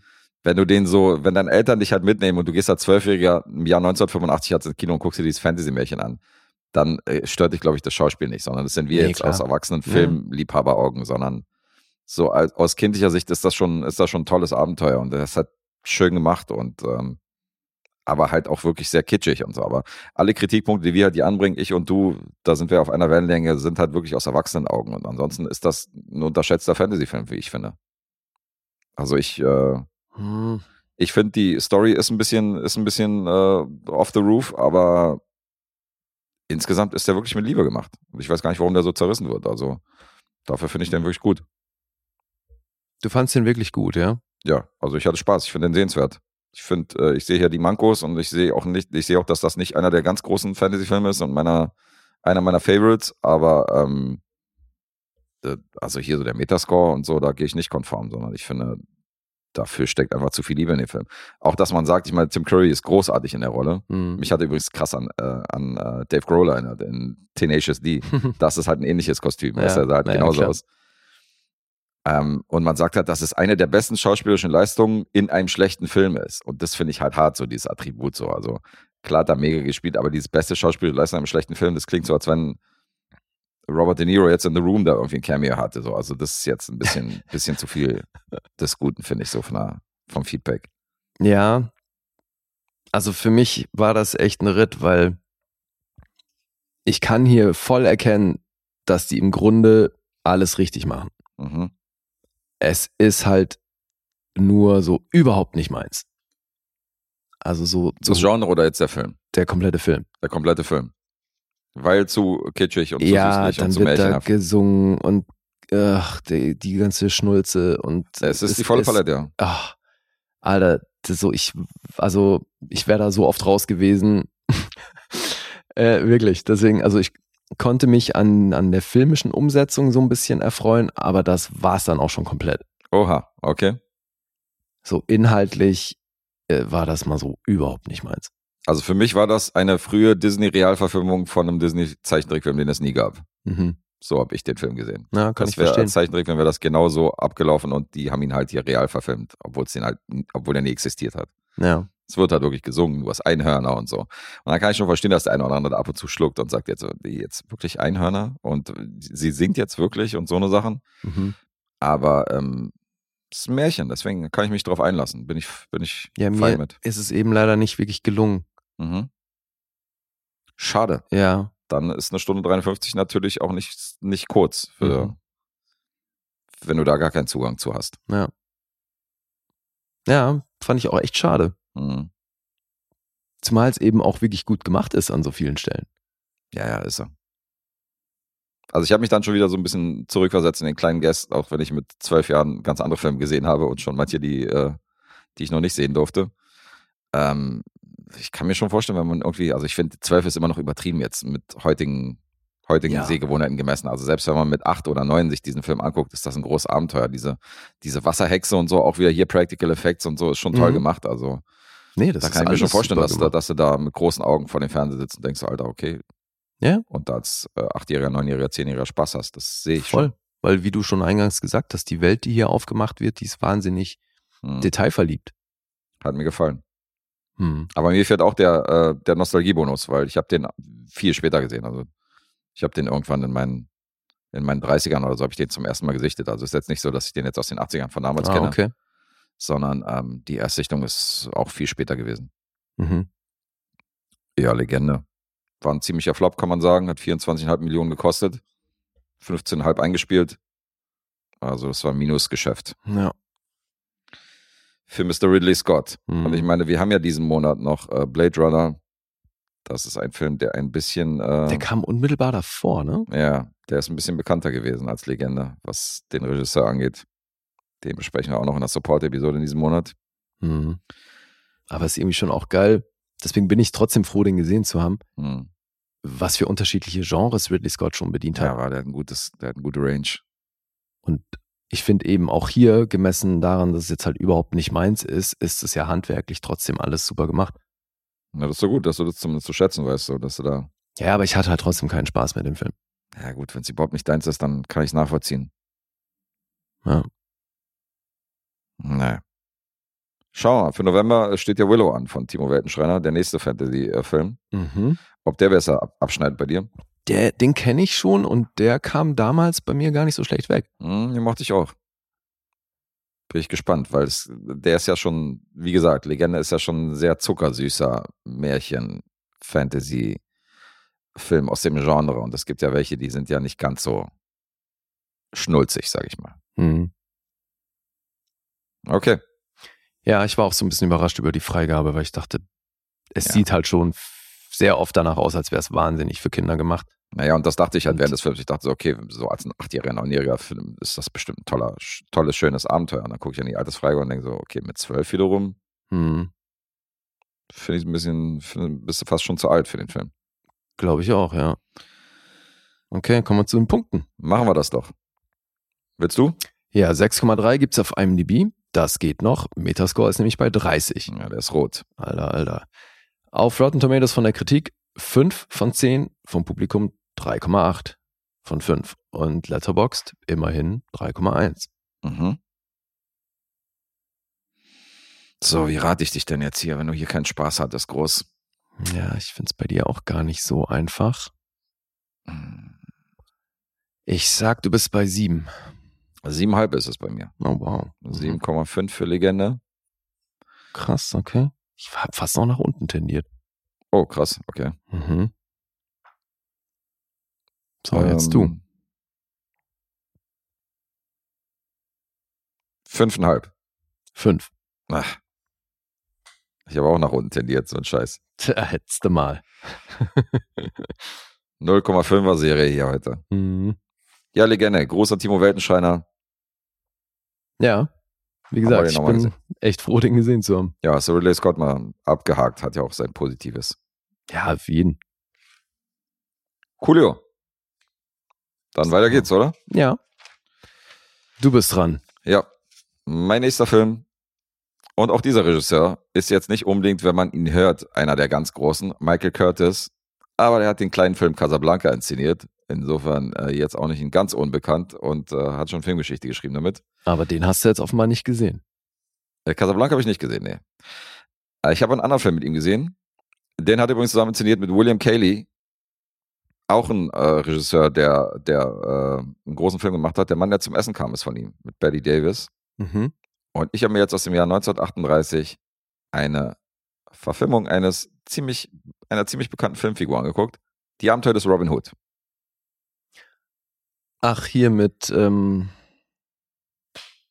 Türkischer Name? fuck, wie hieß denn der Star zu dem Zeitpunkt, Mann? Ähm, Türkischer Name. was ist denn für ein türkischer Das ist ein Name? türkischer Name. Du bist auch ein türkischer Name, Alter. Kommst nicht drauf? Oh, ich hab die Fresse voll. Der heißt mir, wie ey. mein Kfz-Mechaniker aus dem Wedding damals. Wirklich? Ja, der heißt genauso. Wirklich. Wenn du mir jetzt drei Minuten gibst, dann komme ich drauf. Oh, drei Minuten, Alter. Ja, Unsere weiß. Punkterater werden uns hassen dafür, dass wir drei Minuten überziehen. Dann Ja, nee, machen wir natürlich nicht. Das sind aber genau die drei Minuten. Ich ärgere mich gleich, ich hab das vor mir, Alter. Errol. Ah, natürlich. Heißt wie mein Kfz-Mechaniker. Okay, ja gut. Errol Errol Flint, ja, Mann. Ohne T. Flynn. Ach, nur Flynn? Ja, ja, nur Flynn, ohne T. Ah, mit Y, ne? Genau. Ja. YNN. Ich sag mal so, die Abenteuer des Robin Hood von 1938 ist meiner, meiner Einschätzung nach ist das neben Costners Robin Hood und neben dem Disney-Zeichentrickfilm ist das, äh, das sind die bekanntesten drei Filme aus der, was so Robin Hood-Verfilmung angeht. Schätz mal, wie viele Filme und Serien es gibt mit dieser Figur. Boah, Alter. Also ich Ich meine, das Ridley Scott hat auch einen gemacht. Ja, er hat auch einen gemacht, genau, Russell Crowe. Das ist immer wieder. Ey, das ist auf jeden Fall im dreistelligen Bereich. Mhm. Schon mal gut. Ja, also mindestens. Für die Ich will jetzt wirklich eine genaue Zahl für von die. Schätzfrage würde das nicht reichen, wenn wir jetzt Ach so, so eine auf wie viel Schätzfrage genau darf ich denn schätzen? machen. So viel wie du willst. Ich sag dir, wie nah du dran bist. Okay, ich sag äh, 220. Nicht ganz so viel. 174 Filme und Serien waren es. 174. ist Aber trotzdem eine beachtliche. Zahl für diese ja, Figur. pf, Klar, Alter. Wow. Äh, die Autoren äh, Norman Raleigh Rain und Seton I. Miller ist sowieso äh, cool, oder? Dass du, du hast einerseits so ein Regie-Team, du hast zwei Regisseure und du hast zwei Autoren, die hier mitgeschrieben haben. Finde ich auch abgefahren. Norman Raleigh Rain und Seton I. Miller, der erstere hat das Drehbuch geschrieben von The Life of Emil Sola, ein Oscar-Film, Mhm. hat einen äh, Oscar gekriegt für besten Film. Der zweite ist der Autor und Erfinder von Elliot das Schmunzelmonster. Ach, geil. Auch lustig, sind wir wieder bei Disney. Und adaptiert wurde das Ganze natürlich von li- literarischen Überlieferungen über Robin Hood allgemein. Also man hat sich so mehrere. Da habe ich mich jetzt eh gerade gefragt, ob es sowas wie eine Mary Shelley bei Frankenstein gibt oder so, weißt du, also bei Robin Hood, das ist, sind so Sagen, die überliefert Das wurden. sind so ne? Sagen und Lieder, genau. Ja. Ja. Man hat praktisch aus, aus dieser Robin Hood-Saga und aus irgendwelchen Liedern und äh, Mitschriften von irgendwelchen Gedichten und so hat man sich, Mhm. hat man sich diese Figur hier zusammengereimt. So ist das damals entstanden, fand ich auch ganz witzig. das ist- Praise, praise, Robin. Genau. Das ist ja noch nicht mal, das ist ja noch nicht mal die früheste Version hier, 38. Also es gab ja in den 20ern gab es ja schon eine Verfilmung von dieser Figur von Robin Hood und. Mhm. Aber den habe ich mir angeguckt, weil der natürlich auch auf der Schneiderliste ist und Co. Deswegen äh, musste ich hier früher oder später ran. Und ähm, ist ein sehr bekannter, Ja. sehr bekannte Verfilmung. Und es ist der erste Film mit Errol Flynn, den ich tatsächlich gesehen habe. Ich glaube, ich habe keinen anderen Film mit ihm bisher gesehen. Das erste Mal, dass ich den sehe auf der Okay. Leinwand. Aber dann kannst du jetzt wahrscheinlich die Performance von Carrie Elves in Helden in Strumpfhosen Aber nochmal hallo. ganz anders schätzen, Aber sowas von, ja. weil der ist da, finde ich, verdammt nah rangekommen. Ja, ja, also absolut. an Der ihn so Sinn. typmäßig. Der war natürlich damals, also gerade nach Robin Hood, war er äh, der Man to go für Mantel- und Degenfilme. Der Mhm. hat ja auch Musket drei Musketiere da mitgespielt und D'Artagnan und Co. Also immer, wenn es darum heißt, so, gib mal irgendeinem Schauspieler einen Degen oder ein, ein Schwert in die Hand. Haben sie Carrie Elves angerufen. Nee, Arrow Flynn. ich dachte eher der Arrow Flynn. ja, schon klar. Äh, wir sind im Jahr 1191 und äh, ich steige jetzt direkt in die Story rein. King Richard, aka Richard Löwenherz, wird auf dem Weg vom Kreuzzug gefangen genommen. Und sein fieses Brüderchen Prinz John ergreift die Chance und krönt sich zum König. Mhm. Und der herrscht natürlich mit harter Hand und macht Sachen, die äh, natürlich ein Bösewicht machen würde. Unter anderem erhöht der neue König die Steuern für äh, sein Volk, um Lösegeld für äh, den König anzusparen. Macht er aber natürlich nicht, sondern er bereichert sich selber und macht sich selber seine Taschen voll mit, diesen, mit dieser Mhm. Steuererhöhung. Dazu muss man sagen, an der Seite von, ähm, von dem neuen König, von King John, äh, beziehungsweise von Prince John, oder jetzt, wie er heißt, King John, sind die Normannen. Mhm. Die Normannen sind in diesem Szenario die Bösen. Und das Volk, das einfache Volk, sind die Sachsen. Das sind so die, die unterdrückt werden vom König. Mhm. Und ähm, einer der Sachsen, die adliges Blut in sich tragen, ist Robin von Loxley. Und der lässt das natürlich nicht mit sich machen, als er davon hört. Und sein Ziel ist es, King Richard zu finden, Mhm. den zurück zum Schloss zu bringen, den zurück an, an, auf den Thron zu bringen und ähm, den bösen König jetzt hier äh, zu stürzen. Klar. Weil sein Motto ist es, wie wir wissen, stiehl es von den Reichen und gib es den Armen. Mhm. Und was er natürlich überhaupt nicht leiden kann, ist Ungerechtigkeit. Und wo Ungerechtigkeit herrscht, da kommt Robin Hood mit seinen Strumpfhosen und sorgt dafür, dass alles wieder gerade gerückt wird. Ja. Und das geht natürlich auch, äh, wie wir es aus verschiedenen Verfilmungen kennen, schart er erstmal ein Superteam um sich rum Mhm. und castet natürlich verschiedene Leute, die ihm so auf dem Weg äh, äh, zu dieser Mission dann begegnen. Bruder Tuck ist dabei, Little John. Ja. Kennen wir auch aus dem Hip-Hop. Ja. hat einer tatsächlich, da hat einer tatsächlich auf dem Wunschzettel hat er Little John mit, mit J-O-H geschrieben. J-O-H-N. Ah, okay. Und Little auch ausgeschrieben, oder was? Little ausgeschrieben, Ach, wo ich dann, geil. wo ich dann am nächsten Tag irgendwie bei Social Media gepostet habe, das ist Little John und das ist Little John. So, Ja. Weißt du, den Unterschied zwischen beiden, so was das ausmacht, so ein paar, paar Buchstaben mehr.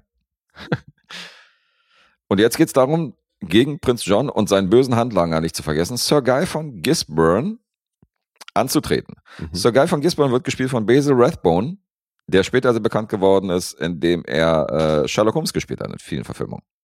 Ah ja. Das ist einer von denen. Und nicht fehlen darf natürlich eine holde Maid, die hier erobert werden muss. Natürlich. Und ähm, Sir Guy von Gisborne ist natürlich scharf auf diese holde Maid und will sie ehelichen. Aber da hat Robin von Loxley noch ein Wort mitzureden, denn er findet die Frau auch scharf. Das ist Lady Marion. Mhm. Die wird gespielt von Olivia de Havilland Ach, aus Vom Winde verweht, vor zwei Jahren erst verstorben. Hat Errol Flynn um ganze 60 Jahre überlebt, Alter. Muss dir auch vorstellen. na, ist krass. Der ist irgendwann in den 60ern gestorben und sie ist einfach mal 101 oder so geworden. Ja. Schon krass. Ja, Lady Marion Olivia de Havilland darf hier auch rumschmachten und darf sich verlieben in den Outlaw. Am Anfang wehrt sich natürlich, weil das jemand ist, der komplett unter ihr Niveau ist, weil sie vom, äh, weil sie in hohen Kreisen äh, gastiert und adligen Bluts ist und dann kommt dieser dahergelaufene Sachse und ich finde ihn schon recht reizvoll. Die Story seinem frechen sich Auftreten? auch durch alle Verfilmungen, war? Ja, ja, auf jeden Fall, die Mhm. gibt's immer. Mary Elizabeth Mr. Antonio war es, glaube ich, bei Kevin Costner war. Die war, die war die Marion mit den braunen Locken. Ja. Das war eine coole Verfilmung. Mhm. Ja, klar, mit Alan Rickman, Alter. Ja, ja, mega, stimmt. Sheriff von Nottingham. Mhm. Den hat man hier nicht. Den Sheriff von Nottingham. Den haben wir hier nicht eingebaut. Interessanterweise, Lady, Lady Marion übrigens eine komplett fiktive Person. Also die ist in keiner, Ah, ja? in keiner von den Liedern oder von den Sagen taucht die irgendwie auf, sondern das ist, äh, Ist abgefahren, dass die sich dann durch alle Filme zieht. ja, das stimmt. Die hat man dann irgendwann übernommen, so als Fakt, aber die hat, Ach, was die okay. Überlieferung angeht, spielt die dann null Rolle. Hm. Äh, mit rund 2 Millionen damals.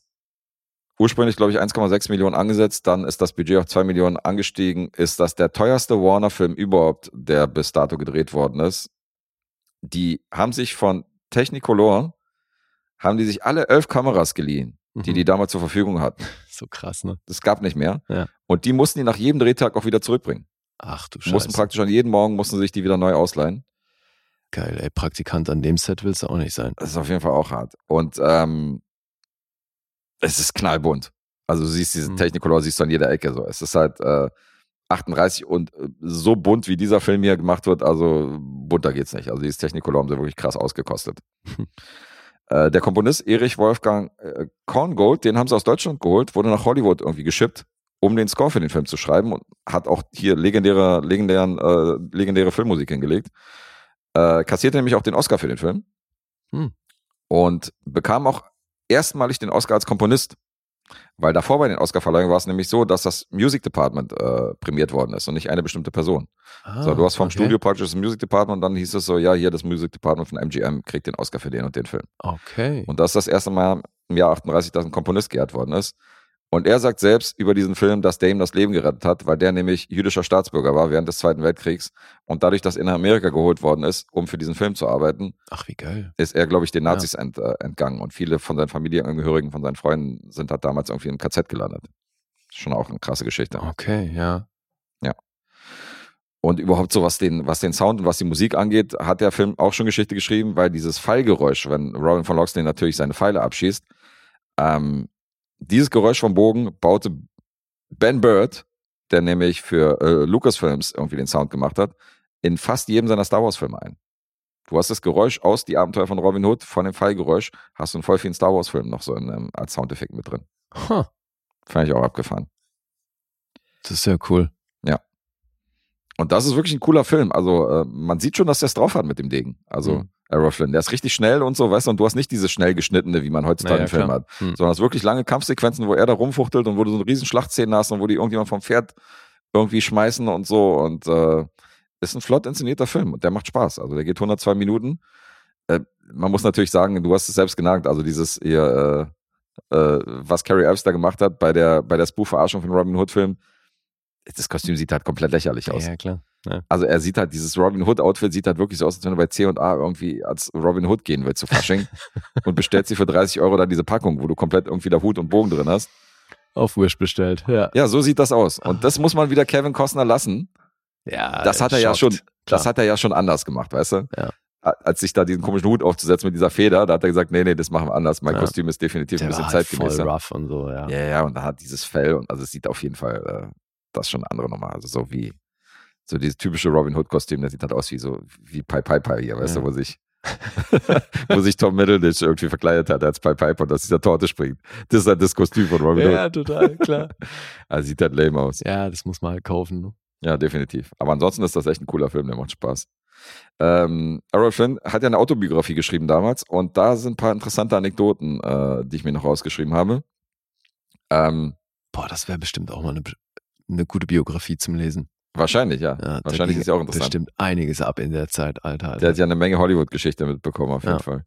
Jetzt, wo wir gerade beim Kostüm sind, er hat sich in dem Buch unter anderem darüber beschwert, dass es Nachdrehs geben musste, weil bestimmte Szenen nachgedreht werden mussten, weil man seine Private Parts halt sehen konnte Ach in den so. engen Leggings. Ja. Okay, und deswegen klar. musste man bestimmte Szenen aus einer anderen Perspektive irgendwie filmen und das äh, ging ihm halt auf den Sack, weil der Film schon abgedreht war und er dann nochmal hin musste, um dann irgendwie Szenen nachzustellen. Tja. Damit man nicht die Konturen äh, sieht von äh, bestimmten Mhm. Inhalten. Oh. Und dann hat er noch gesagt, das fand ich auch ganz lustig, es gab so eine ähm, Schwertszene, so eine von den vielen Fechtszenen. Und ähm, der Regisseur Curtis hat dann, um die Action spektakulärer darstellen zu lassen, hat der dem ähm, Co-Schauspieler gesagt, dass der oben den Schutz von dieser, von dem Degen irgendwie abmachen soll. Alter, was? Ohne Scheiß. Und der Co-Schauspieler hat dann Errol Flynn getroffen. Ja. Also er war zwar schon gepolstert und so hin und her, aber er meinte so, Digga, what the fuck? ja. Aber hallo. Und der Co-Schauspieler hat mir gesagt, ja, das war eine An äh, Anweisung vom Regisseur und so weiter. Er meinte so von wegen so. Und Errol Flynn ist völlig ausgerastet, ist dann hochgeklettert zu ihm, der irgendwie auf diesem Kamerakran stand, hat ihn erstmal an die Gurgel genommen, und meinte so, ist das hier für dich aufregend genug? Ist das spektakulär für dich genug, so, weißt du? Und äh, hat ihm erstmal eine Ansage gemacht, äh, dass er das gefälligst unterlassen sollte, hier irgendwie äh, die Ja. Schutzkappen wegzulassen und so. Alter. Was ein Move. Tja, 38, das waren noch Zeiten. Ja, ja. Ja. Da waren Helden, da war noch nichts hier mit von wegen so, ja, das Versicherungsagent am, am Ort und hier und ähm, wie heißen die, die jetzt irgendwie Intimacy Coordinators? ja. Das ist äh, 38 noch weit entfernt, diese Zeit. Äh, ja. Flotter, cooler, schöner Film und eine geile Robin Hood-Verfilmung. Hat mir gefallen. Die Abenteuer des Robin Hood. Äh, übrigens gab es auch noch einen anderen Titel, Robin Hood, König der Vagabunden. Mhm. Unter dem Titel findet man ihn auch manchmal bei IMDb und bei Co. Äh, Aber im Original hat er nur den einen. Im Original hat er nur den einen und Mhm. international ist er auch genauso übersetzt, The Adventures of Robin Hood. Mhm. Aus dem Jahr 38, 102 Minuten geht der Spaß und hat sehr ansehnliche Punkte, zu denen ich jetzt überleiten würde, wenn es fein ist. Na klar. IMDb 7,9, Mhm. Metascore 97, Alter. What? Und bei Rotten Tomatoes gibt es von der Kritik eine 100% Empfehlung von 49 Reviews, 9 von 10. Alter. Höchste Was? Töne. 4,3 bei Letterboxd. Ich sag ja, ist einer der ganz großen. Und ähm, äh, 4,3 bei Letterboxd, hast du gesagt? Nee, Ja. 4,3 bei Rotten Tomatoes vom, vom Ah, okay. Publikum und Letterboxd 3,8. Okay, ist auch schon ganz gut. Ja, das kann sich sehen lassen. Und das ist äh, der Robin Hood-Film, der auf der Schneiderliste drauf ist. Hm. Also nach Metascore 97 klangst du nun wirklich nicht. Da bin ich echt schwer beeindruckt. Alter, 97, ey, Das wow. ist krass, man. Ja, also gut, wir hatten ja auch schon welche mit 100, aber das ist natürlich immer echt krass, wenn das so Ist der eigentlich über top 90 rated? sowieso ist. Ein bisschen komisch war, dass er da nicht drin ist. Ach so. Ja. Okay, ich rate, du bist bei 8. Das ist richtig. Yay. Das ist doch langweilig heute.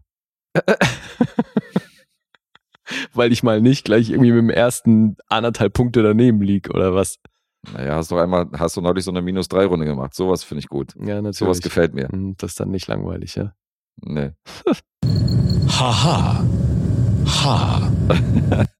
Genau das. Mhm. Haha. Nee, Der ist nicht drin? ich kann hier nichts finden in Sachen Top-Rate-Movies.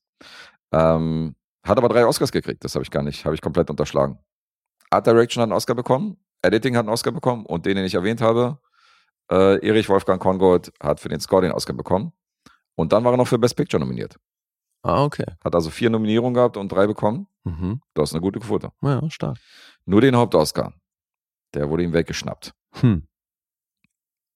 Ja, The Adventures of Robin Hood aus dem Jahr 38. Fertig. Jetzt du. Okay, da kann ich eigentlich gleich mit einer Frage einsteigen. Frag. Wüsstest du, was der erfolgreichste Sportfilm aller Zeiten war? Oder ist? Der erfolgreichste gemessen an finanziellem Erfolg, oder? Mhm. Klar.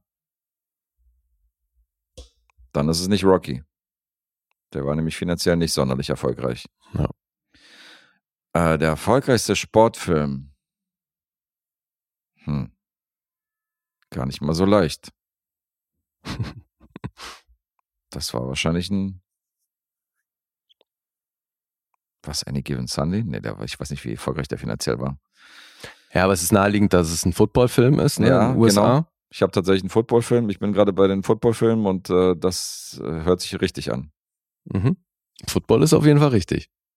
Aber es ist nicht Any Given Sunday offensichtlich. Nein. Sondern es war jahrelang dieser Film, der wurde dann irgendwann überholt von, ähm, boah, hieß der Blindside? Mit Sandra Bullock? Ja. Mhm. So, das heißt, das ist jetzt der erfolgreichste Footballfilm. Aber davor war es tatsächlich dieser Film, nämlich The Waterboy. Ach, wie krass. Und da hatten wir es schon mal von, als wir über Wedding Singer gesprochen haben, wo wir noch nachgeguckt haben, weil wir eigentlich beide dachten, okay, Waterboy war bestimmt auch ein Flop. Mhm.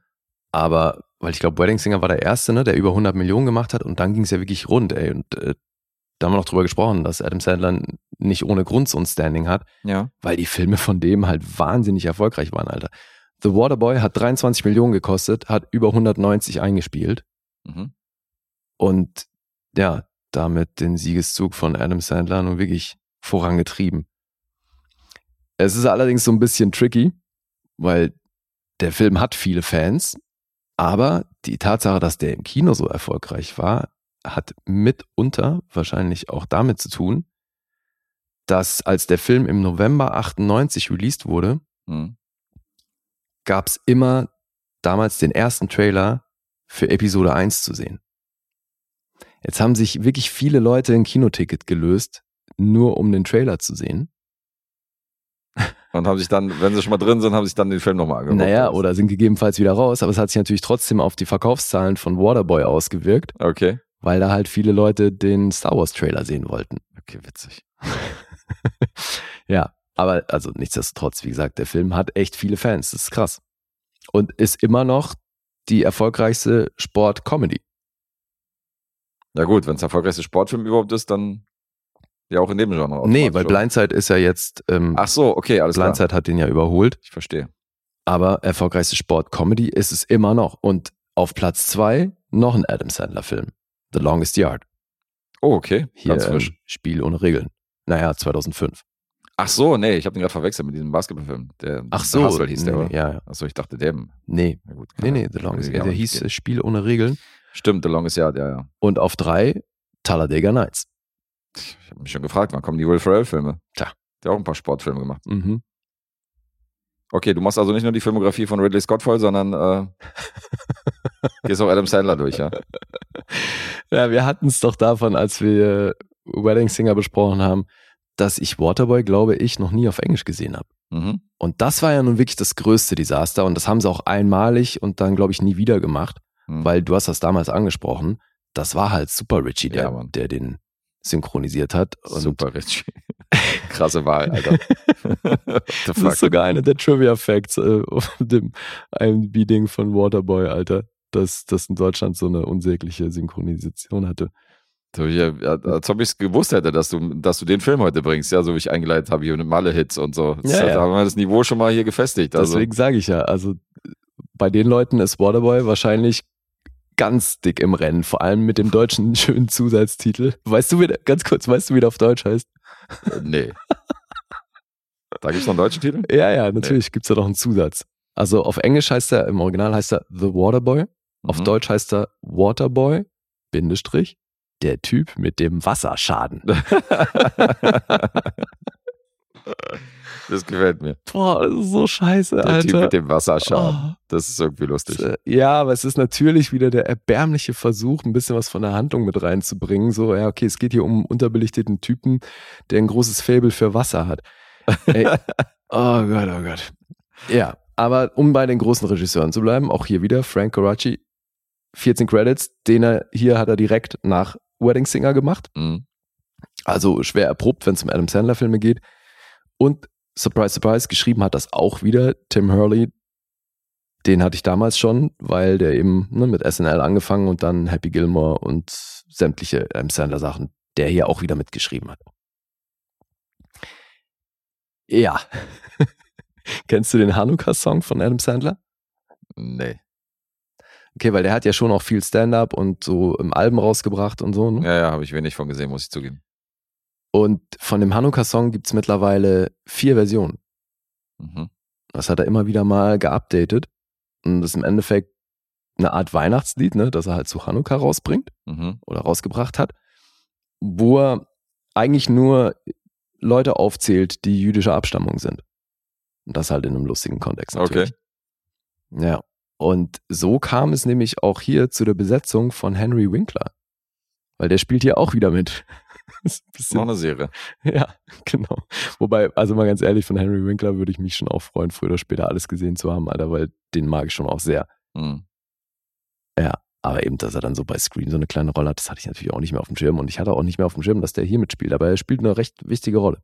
Mhm. Der kam aber eben nur daran, weil in einer der Versionen von dem Hanukkah-Song sagt er nämlich auch, dass Henry Winkler jüdischer Abstammung ist. Und das hat ihn irgendwie so gefreut, dass der ihn daraufhin kontaktiert hat. Und so kam es zu der Besetzung. Ah ja, witzig. Er wollte mitspielen. ja. Ja, die Referenz ist schuld. Also die Handlung. Das ist nämlich auch abgefahren. Also das, das, was da so hängen geblieben ist, hat eigentlich auch schon ausgereicht. Äh, Es geht um Bobby Boucher. Mhm. Wir sind hier in Louisiana, Das ist also eigentlich eine Gegend. Du magst ja Filme, die in dieser Gegend spielen. Total, ja. Das- Schwül. Ja. Schwitzig. Ja. Und ja, Bobby Boucher ist 31 Jahre alt, lebt zu Hause bei seiner Mutter Mhm. und die sind da halt wirklich im absoluten Niemandsland. Also leben da in so einer Bruchbude und um sie rum überall Wasser und dann wird dann halt auch dauernd gefischt oder dann sind die halt mit diesem Boot unterwegs, wo sie da rumfahren und die Mutter bringt auch immer die abgefahrensten Tiere auf den Tisch zum Essen. Mhm. So hat dann irgendwelche Alligatoren getoastet und äh, so, also es ist immer das abgefahrenste Zeug. Und er ist aber halt ein krasses Muttersöhnchen, weil sie ihn schon auch dahin erzogen hat, weil der Vater ist halt, als er noch ganz klein war, ist der abgezogen. Und der Vater war auch schon nicht die hellste Kerze auf der Torte. Mhm. Und deswegen ist Bobby schon hart zurückgeblieben. Und sein Job ist Wasserträger. Der ist an der University of Louisiana bei den Cougars. Für das Footballteam ist er der Wasserträger. Und er wird da aber immer gemobbt und ne, die machen sich über ihn lustig, weil er halt diesen Job sehr ernst nimmt und aber gleichzeitig einfach ziemlich unterbelichtet ist. Und ja, dann machen die wieder mal irgendwelche Scherze mit ihm. Das führt dazu, dass der Coach ihn rausschmeißt. Mhm. Weil der halt, auch wenn der mitbekommen hat, dass das nicht cool ist, was die da mit dem machen, ist ihm scheißegal, weil der sagt, es ist wichtiger, dass meine Spieler irgendwie fit sind, als dass jetzt hier die Gefühle vom Waterboy irgendeine Rolle spielen. Und dieser Coach, der ist dann auch der Antagonist des Films. Weil daraufhin schließt sich Bobby einem anderen Team an, nämlich den Mud Dogs von äh, South Central Louisiana State University. Und dort ist der Coach Henry Winkler und der Coach Klein. Und Mhm. der ist da schon ziemlich resigniert, weil das Team hat irgendwie einen Losing Streak von 40 Spielen oder so. Also sie haben seit Ewigkeiten nicht mehr gewonnen. Und das ist ein totales Chaos in dem Team. Und als Bobby da anfängt als Waterboy und er halt auch sieht, wie, wie geil ernst er seinen Job nimmt, wird er auch relativ, da auch wieder relativ schnell gemobbt. So, die Leute machen sich über ihn lustig und Coach Klein kriegt das mit und kriegt dann so eine Interaktion mit von Bobby und dem einen Spieler, wie der sich wieder über ihn lustig macht und Bobby das einfach so wegsteckt. Und dann geht er zu ihm hin und sagt so, hey, du musst irgendwie, musst mal für dich selber einstehen. Was ist denn los? So, du kannst doch nicht so auf dir rumtrampeln lassen, so, weil einmal angefangen, hören die nicht mehr damit auf. Also, mach was dagegen. Ja, und das nimmt Bobby zu Herzen und als er das nächste Mal blöd angemacht wird, visualisiert er sämtliche Leute, die ihm irgendwie seit seiner Kindheit böse zugespielt haben und tackelt den halt aufs Hässlichste um. Und zwar so, dass alle Umstehenden schwer beeindruckt sind. Mhm. Und so wird Bobby Teil des Teams und wird dann natürlich berühmt dafür, dass er halt alles und jeden umtackelt. Und plötzlich fangen die Mad Dogs an zu gewinnen. Ich erinnere mich. Und so kommt es dann natürlich dazu, dass er früher oder später wieder auf seinen alten Coach trifft. Und äh, es natürlich zum Spiel zwischen den, diesen beiden Teams kommt. Das ist der Coach übrigens, Jerry Reed, der Country-Sänger, den wir auch aus Smokey and the Bandit und sowas kennen. Naja, Ah abgefahren. Ja, war ja seine letzte Filmrolle. Mhm. Ja, die Mutter von Bobby Boucher, Mama Boucher, wird von Kathy Bates gespielt. Alter, stimmt. Auf jeden. Kathy Bates, ey. Ja. Und dann haben wir noch Farusa Borg. Ich weiß nicht, ob der Name dir was sagt. Ja, klar. Ja, dir schon. Okay, den meisten da draußen wahrscheinlich eher so als die, sie war ja die Freundin bei American History X. Und sie auch die Nazi-Braut gespielt. Und war einer von diesen drei Hexen in diesem, in diesem bekannten Teenie-Hexen-Film da. Mhm. Schon wieder vergessen, wie der heißt, der. Und bei Almost Famous war sie auch dabei. Mhm. Ja, die hat schon ein paar Sachen gemacht, also 53 Credits, aber wahrscheinlich eben ein Name, den man nicht sofort zuordnen kann. Wenn man nicht gerade Guess heißt. Dann haben wir aber natürlich auch noch die ganzen üblichen Freunde von Adam Sandler hier. Also ich glaube, es war sogar die erste Rolle von Rob Schneider. Die erste, Hier, also in einem Adam Sandler-Film. der Beginn einer langen Freundschaft. Aber hallo. aber Peter Dante und Alan Covert und so, die wir auch schon bei Wedding Singer gesehen haben, die sind hier natürlich auch wieder dabei. Also Mhm. ja, das zieht er durch. Und alter, alter, das ist echt ein wahnsinnig erfolgreicher Film. Geht anderthalb Stunden und ist genauso stumpf, wie sich's anhört. Absolut. Aber auf jeden Fall, also so viel weiß ich aus der Erinnerung, Also wenn man den guckt, dann auf jeden Fall auf Englisch. Naja. Und das ist natürlich auch irgendwo, ne? Also Adam Sandler spielt halt diesen Zurückgebliebenen und spricht dann halt auch entsprechend. Das macht er auch manchmal in manchen Filmen so. Ja. Auch in diesem Western hat er, dass er diese komischen, äh, äh, zurückgebliebenen Stimme dann Ja. aufgelegt hat. So, das, warum? Ja, eben. Und das finde ich halt auch nicht lustig. Aber Ja. es gibt Leute, also ich habe mir da auch viele Kritiken und auch Rezensionen auf Letterbox und so durchgelesen und es ist wirklich abgefahren, Alter. Wie viele Leute sagen so, ja, ich weiß, es ist blöd und alles, aber ich krieg mich nicht mehr ein bei dem Film. So, ich lach da Tränen und also davon bin ich weit entfernt. Das beruhigt mich, weil ich fand den auch sehr scheiße. Also ich mochte den gar Ja, nicht. also bei sehr scheiße bin ich nicht. Weil, wie gesagt, über so einen Henry Winkler freue ich mich dann trotzdem. Mhm. Und bei Kathy Bates war ich so hin und her gerissen, weil auch wenn das natürlich kein guter Film ist, das, was sie spielt, ist trotzdem irgendwie gut. Mhm. Auch wenn sie das mit einem wahnsinnig, also auch hier mit dem Dialekt und so, ne, übertreiben die natürlich maßlos. Und das betrifft auch ihre Rolle und so, aber eben, also der Film ist ja eh nicht so aufgezogen, dass man das groß ernst nehmen soll, alles. Mhm. Das zieht sich natürlich auch das Schauspiel durch, aber ja, also es beschränkt sich halt wirklich drauf, dass Bobby immer irgendwie an den Punkt gebracht werden muss, wo er kurz vorm Durchdrehen ist und dann rennt er los und tackelt die Leute um und Mhm. das ist eigentlich der ganze Witz des Films. Und dass er halt dann auch, weißt du, mit so einem Traktor unterwegs ist von A nach B und so, dass er halt Mhm. so ein Hillbilly ist. Von der härtesten Sorte, also weil doch das ganze Setting ist halt eben da in Louisiana im Hinterland.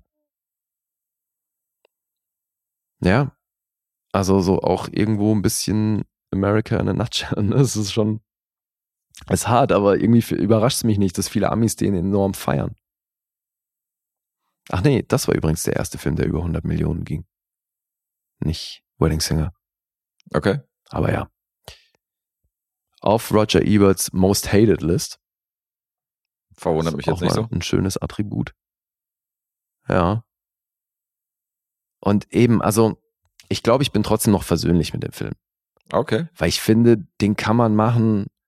Das ist nun wirklich kein Highlight, aber also ich habe tatsächlich schon schlechtere Adam Sandler-Filme gesehen. Nur wirklich. Also aus meiner Erinnerung raus habe ich mich maßlos geärgert über den und ähm, bei mir gehört er definitiv zu den Überflüssigen von Adam Sandler. Da scheint es versöhnlicher zu klingen. Also ich aus Erinnerung rausgeben, würde ich jetzt wahrscheinlich eine zweieinhalb oder so geben. Eine zweieinhalb. Mhm. Ich Autsch. fand den wirklich schlimm. Aber da ist Super Richie wahrscheinlich mit drin. Ne? Also, Nee, nee, ich glaube schon, das war schon Adam Sandler mit seiner Originalstimme, der halt auf Retard macht. So, das hat mir irgendwie, keine Ahnung, ich fand das nicht lustig. Das hat er bei diesem Hubby Halloween, hat er auch so geredet. Ich, mhm. nicht, ich habe den ja nicht gesehen, sondern nur so Ausschnitte. Und der Trailer dachte ich so, okay, jetzt redet er genauso wie bei Waterboy, Alter. Das ist einfach nicht lustig. Ich weiß nicht, warum er das macht. Keine Ahnung. Aber klar, Henry Winkler und so, also Kathy Bates sind tolle Schauspieler drin, aber trotzdem fand ich den Film halt überhaupt nicht lustig, das weiß ich noch. Hm. Hilft ja dann nicht, wenn die irgendwie in so einem Film mitspielen, den halt, der halt nicht lustig ist. Also ich bin da bei dir. Der ist auch nicht groß lustig, aber er ist trotzdem verdammt kurzweilig. Okay. Kann man sich so nebenbei rein, rein Ja, also, weil, naja, guck mal, ich ähm, war vor kurzem in Köln so und dann habe ich mir den auf einer Zugfahrt reingepfiffen. Hm. Und der hat auf jeden Fall meine Zugfahrt verkürzt. Das war jetzt kein filmisches Highlight, aber Hm. äh, ja. also ist eigentlich auch hart, ne, weil ich kannte den schon, aber eben, ich bin mir sehr sicher, dass ich ihn auf Englisch noch nicht kannte. Ja, Verstehe. So viel zu The Water Boy. Der Typ mit dem Wasserschaden, ey. Zumindest einen sehr schönen Untertitel hier mit dazugeladen. mhm, genau. Ja, muss in die Tabelle mit rein. So, die Punkte. 6,1 kriegt er auf IMDb. Immerhin. Mhm. Metascore ist bei 41. Auf Rotten Tomatoes eine 4,5 von der Kritik und vom Publikum 3,7. Letterboxd 2,8.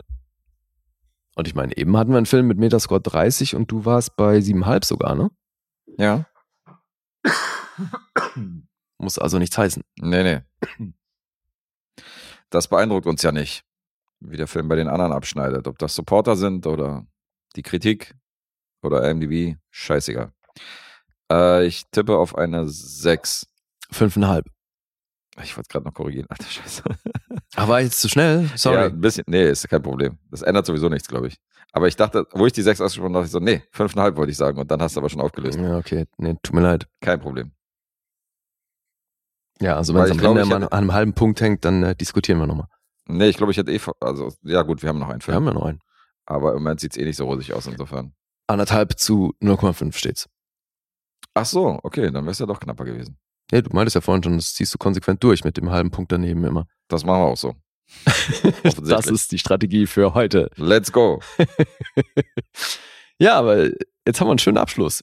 Weil Jetzt ich haben wir einen schönen glaube, Abschluss. also würde mich sehr wundern. Ich weiß nicht, wie du zu dem Film stehst, aber wenn du den nicht magst, also dann bin ich schon sehr überrascht.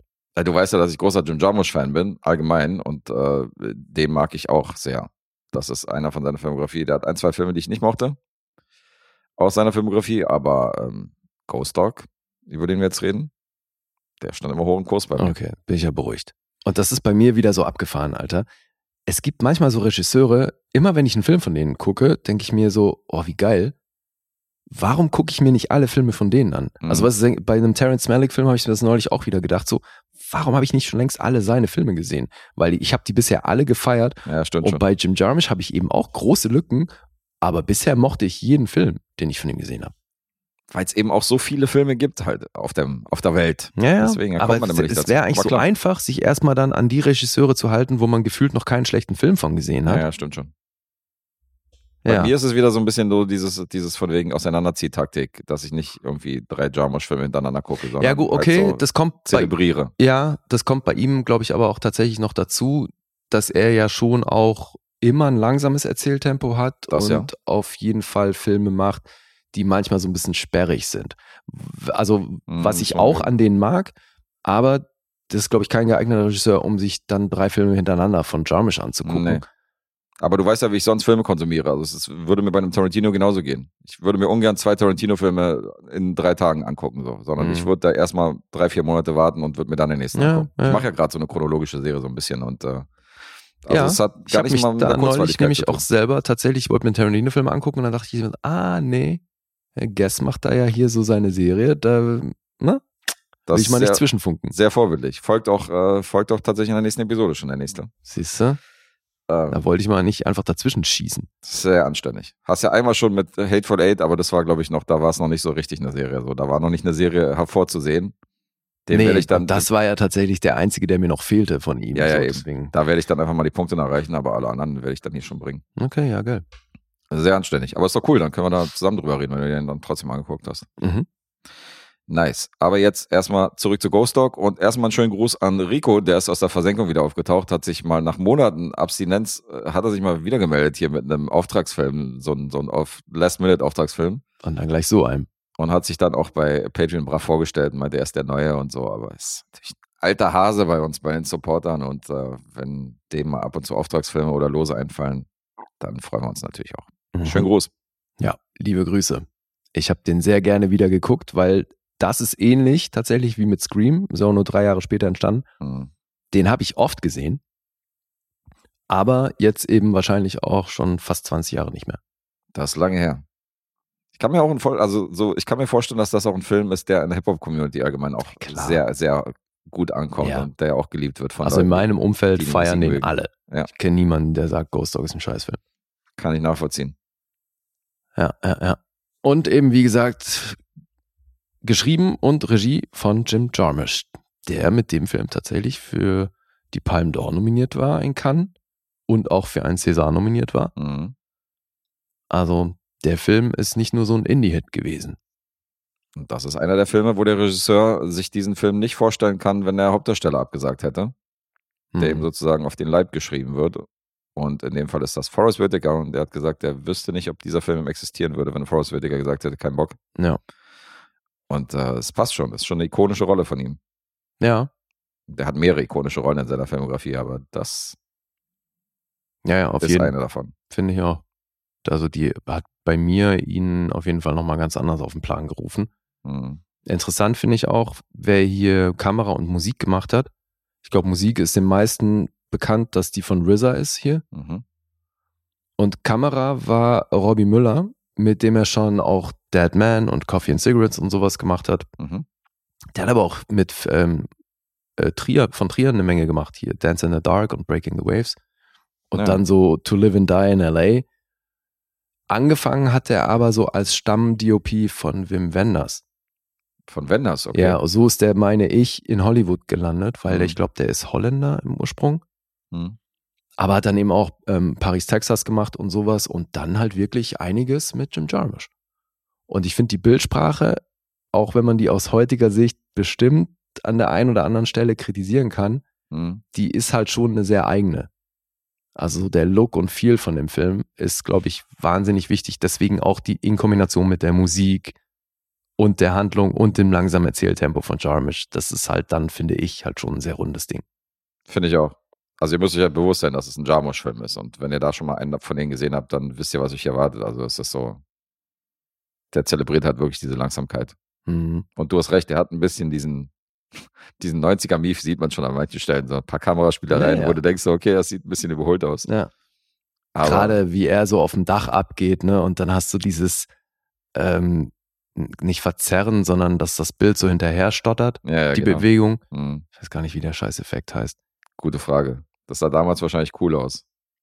Ja, eben. Und sowas Jetzt ist aus heutiger bisschen- Sicht natürlich so ein bisschen überholt. Ja. Aber finde ich eben trotzdem, also das macht den Film irgendwie sehr rund. Mhm. Das passt alles so gut zusammen. Ja. Die Handlung. Das fand ich eh auch geil, Alter, als ich dann Trail Facts gelesen habe, dass, obwohl nie erwähnt wird, wo es ist, ne, haben die es in New Jersey gedreht. Und Mhm. ich habe mich beim Schauen des Films gefragt, Alter, wo spielt denn das eigentlich? Ich so, okay, das muss New Jersey sein. Merkt man irgendwie am viel, oder? Oder findest du nicht auch, das hat irgendwie was von New Jersey? Ich weiß auch nicht warum. Gut, du hast natürlich auch so das Soprano-Settings mit den, mit den Antagonisten, mit den Mafiosi und so, die da rumhängen. So, da denkst du natürlich auch sofort an Jersey, so seitdem da, seitdem da, äh, Ja, vielleicht war das Tony auch die Sopranos Assoziation, dass ich dachte, über Sopranos irgendwie sieht's danach aus. mh, stimmt, das hat irgendwie den viel. Ja, und wir sehen Ghost Dog, der ist Auftragskiller, aber ein sehr eigener Typ, Mhm. weil der seine Aufträge nur per Brieftaube kommuniziert, beziehungsweise kommuniziert bekommt. Also der nimmt ansonsten keinen Kontakt zu den Leuten auf, für die er arbeitet. Mhm. Der hat so einen Deal mit einem Mafiosi, der ihn einmal im Jahr mit Geld versorgt und dann macht er das ganze Jahr über seine Aufträge für ihn und schickt einmal am Tag eine Brieftaube zu ihm und wenn er der eben was, eine Nachricht dranhängt, dann weiß er, das und das gibt's zu tun. Eine Taubenzucht auf dem Dach. Und den Deal haben die. Und so läuft eigentlich erstmal alles, wie es laufen sollte. Der ist sehr, lebt da sehr isoliert, hat ansonsten auch wenig soziale Kontakte. Sein bester Freund ist ein, ein Eisverkäufer, der nur Französisch spricht. Mhm. Er spricht wohlgemerkt kein Französisch. Und die sind trotzdem beste Freunde. Und ansonsten zieht er da alleine durch die Gegend und hat natürlich auch berufsbedingt jetzt wenig soziale Kontakte. Aber man kennt ihn in der Gegend. Ja, Die wissen schon, die okay, das ist alle. Ghost Dog, what up und so. Ja. Ist ein guter Junge und so. er genießt eine Menge. Respekt auf jeden Fall von Ja. der ganzen Hood. Ja. Und dann ist er da eigentlich immer alleine unterwegs und dann kriegt er einmal einen Auftrag, wo er einen der Mafiosi umbringen soll. Weil der Mhm. hat sich irgendwie nicht regelkonform verhalten, jetzt schon das ein oder andere Mal und macht da irgendwie mit der Tochter vom Boss irgendwie rum und der muss aus dem Weg geschafft werden. Und der Plan war, dass einer der Mafiosi die Tochter in den Bus steckt und sie sollte irgendwie nach Florida gebracht werden. Mhm. Und währenddessen geht Ghost Dog zur Wohnung von dem, äh, wie heißt er, Handsome Frank oder sowas? Wie auch immer. Der eine Mafiosi, der sich halt an die Tochter herangemacht hat, der soll von Ghost Dog umgebracht werden. Und als Ghost Dog da auftaucht, ist die Tochter auch vor Ort. Mhm. er erst sieht, nachdem er den umgebracht hat. Und damit geht das Problem los, weil das sollte sie natürlich nicht mitbekommen. Und jetzt versucht die Mafia das so hinzudrehen, dass Ghost Dog der Schuldige ist und jetzt muss der aus dem Weg geräumt werden. Also hat Ghost Dog plötzlich die ganze Mafia gegen sich, für die er eben noch gearbeitet hat. Und das große, der große Konflikt bei der Nummer ist, dass eben, wie uns der Titel The Way of the Samurai schon verrät, das ist der Weg, nach dem Ghost Dog lebt. Also er hat einen krassen Kodex Mhm. und der Weg des Samurai beschreibt halt, dass du deinen Meister immer dienen musst und dass der beschützt werden muss. Und der ist jetzt aber doverweise Teil dieser Mafia, die ihm ans Leder will.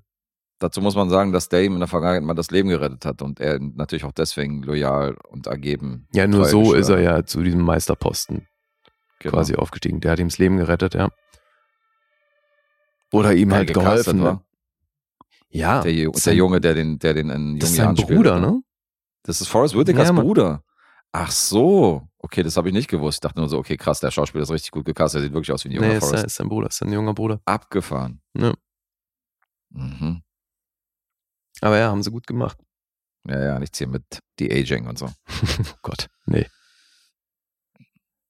Ja, und so geht's dann eben drum, ob Ghost Dog mit seinem Kodex den überhaupt aufrechterhalten kann, jetzt unter dieser schwierigen Situation, Mhm. wo ihm irgendwie alle ans Leder wollen. Ja, so viel zur Handlung, oder? Sollen wir, müssen wir da noch näher drauf eingehen? Nee, ist cool. Also es ist halt ein cooler Konflikt, weil er halt so ein sanftmütiger Charakter ist und weil er hat zwar seinen Auftrag erfüllt, so mit äh, stoischer Präzision, aber er ist jetzt nicht so aufbrausend, weißt du? Sondern er lebt halt wirklich nach diesem Kodex der Samurai und ist halt immer so, ruht halt immer in sich selbst und äh, deswegen ist das schon cool, dass du diese temperamentvollen, aufbrausenden, ständig fluchenden italienischen Mafiosi hast aus Jersey und du hast ihn halt als Gegenpol. So, das Ja. ist schon, ist schon ganz geil. Total. Ich glaube sowieso, was man wissen muss, wenn man den Film nicht kennt, es wird permanent, gibt's Texttafeln, die, die äh, zwischen den Szenen stattfinden, Mhm. wo aus dem Weg, also von Hagakure, aus dem Weg des Samurai zitiert wird. Und so erfahren wir eben immer mehr über seinen Lebenskodex und nach welchen Idealen er lebt und handelt. Die spielen halt eine große Rolle beim Verlauf der Handlung Mhm. weil in jedem anderen Szenario oder wenn das eben jemand wäre, der nicht mit so einer, nach so einer Maxime lebt, könnte man dann auch sagen, fuck it, okay, ich knall die alle ab. Mhm. Das ist hier halt keine Option, weil Genau. einer von halt sein Meister ist. Ja, Das sorgt natürlich auch für Konflikt an manchen Momenten. das ist der Konflikt. Naja, aber es gibt halt bestimmte Szenen, wo es halt den direkten Konflikt gibt. Das finde ich schon ganz lustig. Mhm. Ja, so, müssen wir schauspielerisch noch jemanden erwähnen? Ich glaube, Henry Silver. Ja, ja, Henry Silver würde ich noch erwähnen. Der lebt tatsächlich noch hier mit äh, auch über 90 mittlerweile. Den Mhm. kenne ich ja noch aus irgendwelchen Jerry Lewis-Komödien. Hier ist Fella und Co. aus den 50ern, 60ern, Schwarz-Weiß-Filme noch. Ja, Und der, der spielt hier einen der Mafia. das ist schon krass, ne? Ja. Der Typ, der den Sonny Valerio spielt, fand ich auch sensationell. Hier, Ja, ja. Cliff Gorman. Ja, der war super. Er war drei Jahre später tot, ne? Echt, ist gestorben? Ja, das 2002 ist er gestorben. Okay, krass. Ja, Ja, Isaac de Bancola, der seinen besten Freund spielt, den Haitianer, der, den Eisverkäufer. Den äh, kennt man aus ähm, Limits of Control, aus Mhm. dem anderen Jarmusch-Film, da hat er ihm die Hauptrolle gegeben. mhm. Aber den hat er auch öfter mal besetzt in anderen Filmen von ihm, die später gekommen sind. Also ist auch ein Stammschauspieler von Jarmusch geworden. Den wirst du öfter sehen. Der eine recht große Typ, den sie dann auf dem Dach antreffen, der die Taube in der Hand hält, der nur Nobody genannt wird, als Ja, sie ja. fragen, wer er ist. So. Das ist ja Gary Farmer. Mhm. Den sehe ich zurzeit überall. Ja, Also ich habe klar, ihn ich- natürlich in Deadman gesehen davor. Ja. Okay, Ja. ja. aber ich gucke ja auch gerade eben so ein paar Serien, wo indigene Völker eine Rolle spielen. Mhm. Und deswegen, der ist bei Reservation Dogs, spielt der mit. Bei Resident Alien ist der eine durchgehende Hauptrolle. Also, Also- der Native Guy to go, ja. Ja, ja, sowieso. Mhm. Also gibt's ja sowieso nur eine Handvoll Leute, die Ja, es werden gibt immer wieder immer wieder auf. besetzt. Ja, stimmt. Ja, und zwei von denen sind auf jeden Fall in Reservation Dogs eben gut vertreten. Also, Graham Greene, glaube ich, war so 90er, 2000er, wenn es darum geht, irgendwie einen äh, Native American zu besetzen, war der in jedem Film. Ja. ach, jetzt muss ich mal nachgucken, wie der andere heißt, Alter. Das, äh, da komme ich sonst nicht drauf. Mhm. Ja. Ja, ansonsten, was die Besetzung angeht, also weiß nicht, sie kannte ich nicht. Nee, sie hat ja auch nicht, Trisha nicht mehr so wahnsinnig viel gemacht, ne? Nee, sagte mir jetzt nichts. Also die junge Dame, ansonsten der Rest war mir nicht so bekannt. Aber das gibt's ja nicht, dass ich ihn jetzt nicht finde. Fucking hell. Ich erzähle mal in der Zeit, dass Ja, ich auch gut finde, ähm, dass halt viel von seiner Menschlichkeit halt aufblitzt. Auch wenn er manchmal sehr stoisch ist und sehr in sich gekehrt, hast du halt Momente, wo er zum Beispiel ein kleines Mädchen namens Perlin kennenlernt. Und ähm, auch so ein kleines, super süßes Mädchen im Park und dann sitzen die so nebeneinander und sie fragt, ja, wer bist du denn, wie heißt du denn und so und dann freuen die sich so leicht an und ähm, sie kriegt natürlich dann noch ein Eis von seinem Eisverkäuferkumpel und so. Also es gibt so Momente, die halt sehr menschlich sind und so und das äh, zeigt der Film auch sehr sympathisch und ähm, Ja, aber ich glaube, bei ihr ist so die, die Schnittmenge, dass sie halt auch viel liest. Ja, ja, Weil das ist ja eh das, was er am meisten macht. Und dann können sie sich eben über Bücher unterhalten und sowas. Schon ganz welches, welches Buch gibt er ihr natürlich? geil. Naja. Finde ich eh auch geil, so die eine oder andere Referenz an Rashomon. Mhm. Ja, ist natürlich nochmal was ganz anderes, wenn man Rashomon gesehen hat, ne? Ja, ja, klar, aber das Prinzip habe ich schon verstanden. Also, dass es so verschiedene Perspektiven gibt aus, äh, aus der jeweiligen Sicht der, Char der Charaktere, das habe ich schon kapiert und das hat man hier auch.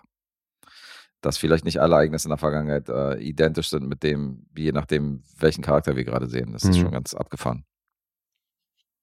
Ja, also gefunden, wenn du gesucht hast? Ja, Mhm. ist so witzig, weil der Name klingelt bei mir gerade mal so gar nicht. Aber die Fresse, Alter, wie gesagt, den hast du schon so oft gesehen. Stimmt, bei Hawkeye war der auch dabei. Der heißt Zahn, also wie Zahn, Mhm. McClarnon. Okay. Ja. Ja, und Dr. Sleep war da auch dabei. Und, also du kennst ihn garantiert. Ist natürlich auch so lust lustig, wo die sich, wo sich diese Mafiosi Henry Silver über Hip-Hop unterhalten. Alter, wie er Flavor Flav mal kurz rappt. Ja, ey. ja, genau. So und gefeiert. Henry Silver sagt dann, ähm, so von wegen so, das sagt mir alles nicht. So, ich- so von wegen so, ich weiß nicht, wovon du gerade redest. Aber es klingt so wie die Indianer von damals. Ja. Und dann äh, sagt er so, sagt er so von wegen irgendwelche, irgendwelche Native-Namen von damals so vor, weißt du, von wegen, ach so, Mhm. sowas wie, äh, keine Ahnung, sitzender, sitzender Teufel und äh, reitender Bulle und Mhm. zählt dann irgendwelche Indianernamen auf. Ich schon auch abgefahren. Ja, der Film hat ein paar richtig geile Dialoge. Ja, ja. Schon sehr witzig, sehr ikonische Dialoge. Wie ist der so bei dir insgesamt in deinem Jarmisch-Ranking? Weil du hast ja schon wirklich eine Menge gesehen. Ja, ich habe eine Menge Jarmusch-Filme gesehen und ich muss sagen, ich mag den sehr, sehr gerne. Der hat für einen Jarmusch-Film extrem krassen Bodykill, muss man an der Stelle sagen. Also der hat schon Tote. Mhm. Was jetzt die Action angeht, sind seine neueren Filme natürlich hier sowas wie äh, The Dead Don't Die ist natürlich schon ein Film, wo man sagt, für einen Jarmusch siehst du hier schon eine Menge Metzeleien, aber das ist halt auch so eine Aber der kam ja nicht gut weg bei dir. Nee, der kam nicht so gut weg. Aber insgesamt wusste ich gar nicht, dass der hier so abgeht für einen Jarmusch-Film, weil da sind da, teilweise Filme gedreht, da passiert gar nichts, weißt du? Mhm. Und die mochte ja, ich trotzdem. Also gerade so Deadman, das ist ja, da kann, sind ja die Akzente, wo irgendwas passiert, sind ja wirklich sehr, sehr rar gesät. Und ähm, ich habe ihn einen Tick besser in Erinnerung, Mhm. jetzt nach langer Sichtung oder nach langer Pause. Aber der ist immer noch geil. Also ich mag den immer noch gerne. Es ist jetzt wahrscheinlich, was mein Jarmusch-Ranking angeht, ist jetzt nicht ganz oben. Mhm. Aber äh, Ghost Dog ist auch nach all der Zeit, nach 20 Jahren ist das immer noch, nach über 20 Jahren ist das immer noch ein sehenswerter Film. Ich mag den gerne. Okay. Hat vielleicht einen ganz kleinen Tick verloren, ob das jetzt punktemäßig auch so ist. Wahrscheinlich nicht. Ja, also bei mir war es tatsächlich eher ein, eben so ein paar Sachen bezüglich Bildsprache und so Mhm. dachte ich, ja, okay, ist nicht mehr so hundertprozentig zeitgemäß. Aber muss man ja eben auch als Produkt seiner Zeit betrachten. Und ich Ja, ja, finde den, find den schon sehr rund. Aber man muss seinen Stil mögen. Also das ist definitiv, äh, Ja, trifft aber, glaube ich, auf jeden seiner Filme zu. Ne? ja, total. Das ist schon ein sehr eigener Filmemacher. Aber so gerade so Kaurismäki, wenn man so seinen Film mag, so Regisseure, die diese Langsamkeit zelebrieren, dann, dann wird man den ja erst recht mögen, weil das ist schon von, aus der Jarmusch-Filmografie ist das einer, der einhellig eigentlich sehr, sehr gemocht wird von vielen. Ja, und RZAs Mucke passt schon so perfekt da drauf, Ja, das war geil. weil man hat ja dann doch viele Übergänge zwischen den Szenen, wo du dann nur eine fliegende Taube siehst, irgendwie am Himmel Mhm. und dazu aber halt immer irgendwelche Wu-Tang-Beats. Mhm. Und Das ist schon geil. Ich finde es einfach, bei dann mir chillen. funktioniert das so. Dann chillen natürlich ein paar Rapper zufällig im äh, Park hier, so Timbo King und Co. Ja, Dreddy Kruger. Ja. Und äh, rappen dann natürlich passenderweise auch einen Song über einen Ice Cream Truck. Ist schon, ist schon witzig. Und RZA selber hat sich natürlich auch nicht nehmen lassen, hier vor der Kamera aufzutauchen. Ich glaube, sein Debüt das ist das erste Mal, dass er im Film zu sehen war. Mhm. Nicht sein letztes Mal, aber ähm, der ist auch nochmal kurz. Ach ja, stimmt. Und zu der, sehen. dieser kurze Austausch, den die da haben, das ist ja auch noch irgendwie ein Akronym, ne? Ja, ja, genau. Ja. Irgendwie sowas. Naja, aber das dürft ihr selber entdecken. Ja, hat sich schon viele Sachen gedacht bei dem Film. Ja, total. Ja, allzu Ghost viel Dog, Fun Facts gibt's immer noch nicht Cool. zu dem Film. Also alles, was wir jetzt gesagt haben, ich habe da nichts Interessantes gefunden, wo man jetzt sagen könnte, das und das ist noch interessant, aber Nee, das Also gerade bei den Trivia Facts gibt es nicht wirklich was Nennenswertes. Cooler Film. Ja. Danke, Rico. Schönen Gruß. Und tatsächlich ja für Jarmisch-Verhältnisse ja auch finanziell einigermaßen erfolgreich. Ne? Ach so? Ja, der hat zwei Millionen gekostet und hat über neun eingespielt. Das für ist wirklich eine Menge. Das ist quasi sein Blockbuster. Ja, das ist sein Avatar. Definitiv. Alright, sollen wir Punkte vorlesen? Let's do this. Okay, 7,5 gibt's auf IMDb. Metascore ist bei 67. Rotten Tomatoes von der Kritik 7, vom Publikum 4. Letterboxd 3,9. 3,9 sagt er mit so einer ominösen Frank Elzner Handbewegung, was immer das gerade heißt. Die habe ich mir von dir abgeguckt. 3,9. Das war original die Guest-Bewegung vom äh, Bash-Beginn. Nee, Ja. nicht vom Bash, hier von der letzten Episode mit Alessandro. Ja, aber wir haben noch kein Bild hier. Ach so, das meinst du hier. Ja. Ja. Ähm, wer fängt an? Hm, Ich habe vorhin angefangen, ich würde vorschlagen, du fängst an. Okay, komm, ich fange an und sag mh, acht. Ich bin mal neun. Du bist bei der neun. Ja, Okay, krass. ich bin gerade irritiert, warum du hier acht sagst. Weil ich dachte, es wäre eine acht. Ja, ja. Aber Okay. das, ich klang ja nur. Okay. Ich klang nach acht? Echt? Nee, na, du warst ja, äh, du hattest ja hier kaum Grund zur Klage, aber das heißt nicht, dass der Film gleich bei dir. Äh, Nee, nee. eine aber neun den oder mochte zehn ich sein schon muss. sehr. Ich bin bei neun. ne, ich habe zu einer 8,5 tendiert zugegeben, aber zu einer Mhm. 9 nicht. Ist ja so ein bisschen eigener, immer so ein bisschen eigener Touch. Ja. Ich sag, ah, das hat natürlich auch Potenzial noch nach unten zu schwanken. Ich sag, du bist bei acht. Ich bin bei 8. Okay. Das ist ein guten, gutes Punkteraten heute hingelegt. Nur 0,5 daneben, oder? Ja. Ansonsten alles richtig. Richtig. Ja, gut, dann hast du den Sieg heute verdient. Ah, ja, ja. Ja, Okay. ja. Kann man nicht anders sagen. War es heute besser. Ja, ich hab Glück gehabt. Muss man noch mal- Okay. Muss man auch mal eingestehen. Mhm. Ja, schön. Du bist bei zweieinhalb Miesen. Zweieinhalb, okay. Zu 0,5. Ja. Eieiei. Nicht die ruhmreichste Punkterate-Runde. Nee. Aber gut, passiert. Ja. Reiß das Ruder noch um. Ich bin gespannt. Ich auch. Die Aufholjagd beginnt. Ja. Apropos Aufholjagd, jetzt können wir aufs Bash hinweisen. Jetzt können wir aufs Bash hinweisen. Ja. Was ist denn das Bash? Was Das passiert denn da? Bewegtbild Banausen Bash. Das ist ein Filmquiz. Für Fortgeschrittene. Ja, wir machen nicht nur inkompetente Filmrezensionen, wir machen auch ein jährliches Quiz. Inkompetentes Filmquiz. Ein inkompetentes, äh, inkompetent, Ja. genau. das machen wir auch noch dazu. Geil. Nicht nur im Rezensionsbereich inkompetent, sondern auch im Quizbereich. Wir haben verschiedene inkompetente Formate. Ja. Aber das Schöne ist, es kommt trotzdem ganz gut an. Auch Das wenn stimmt. das mitunter chaotisch abläuft. Aber da könnt ihr euch jetzt die aktuelle Begegnung angucken. Ja, Dürfen wir verraten, wer da mitspielt? ja, ne? klar dürfen wir es Ja. verraten. Da dürfen wir schon Werbung machen. Ja, Dietz gegen Mo. Ja, Dietz gegen Mo. Am Start. Wir sind jetzt schon in der zweiten Runde. Also Vorrundengeplänkel ist vorbei. Jetzt geht's ins Eingemachte. Da ist noch ein neues Spiel dazugekommen, wie äh, die Aufmerksamen mitgekriegt haben. Mhm. Das dann auch etwas ausuferte, aber das hat eben mit dem Verlauf dieser Begegnung zu tun. Das ist auf jeden Fall eine sehr interessante Runde gewesen. Also Ja. also in Sachen Spaß, was die Laufzeit angeht, äh, habt ihr diesmal ein bisschen mehr als sonst. Ja, das auch. Ist auf jeden Fall Rekord jetzt, ne, was die Länge angeht. Ja, das war lustig. Ja. Ja, schaut da rein und wir begrüßen natürlich auch alle Hörer, die durch das äh, Bewegtband aus dem Bash auf unseren kleinen Podcast hier gekommen sind. Mhm. Da freuen wir uns natürlich auch drüber, dass das auch in der Hinsicht Früchte trägt. Herzlich willkommen. Ja, genau das. Und wenn euch das nicht reicht, Dann gibt's noch mehr. dann gibt's noch mehr Stoff, weil wir sind auch bei Patreon und Steady vertreten. Da bringen wir jeden Sonntag eine Sonderepisode raus mit Rezensionen, die nicht in den regulären Episoden besprochen werden. Und da sind auch äh, Filme und Serien bei, die wir noch extra für die Supporter dann rezensieren. Mhm. Da gibt's Lose, die wir dann in einen Lostopf schmeißen, die wir monatlich ziehen. Da gibt's Auftragsfilme. Also es gibt verschiedene Pakete, schaut mal da rein und guckt euch da oben. Ja. Linktree. Und da Deswegen. findet ihr alles, was ihr braucht. Falls ihr irgendeinen aktuellen Kinofilm vermisst, der ist dann wahrscheinlich dort zu finden. Ja, das machen wir auch ab und zu, dass wir einen Kinofilm mal da bringen. Ja. Oder mal einen großen Blockbuster mal so, ja, damit die, damit die Supporter auch mal ein feines Stück Fleisch hingeschmissen kriegen, ja. Ja. Und nicht nur irgendwie, nicht nur den Schrott. Die bezahlen uns ja Die schließlich. bezahlen uns ja, deswegen müssen wir da auch mal delivern und müssen auch mal gutes Zeug hinbringen. Alright, gut, haben wir das auch abgehakt. Great. Well, that filled two minutes. Ja, das stimmt. Aber war doch mal wieder sehr nett. Das war sehr nett. Und da waren ein paar Oder? Filme bei, Ich habe Angst vor der Überwältigung des Guten Naja. manchmal. Aber hallo. Hard agree again. Ja, also Waterboy, Ich habe Angst vor der Überwältigung des Guten. Ey, hallo? manchmal. das passt. Perfect script. Perfect Script. genau. Ja. Ja, aber das ist so eine bunte Mische hier aus. Äh, so ein buntes Ei- Einerlei, allerlei geworden hier heute. Ein, einerlei. Einerlei. ein buntes Einerlei. Warum gibt's das eigentlich noch nicht? Doch, man sagt ja Einerlei. Nee, allerlei. Ja, aber Einerlei, das Wort gibt es ja Ja, trotzdem. ja, eben.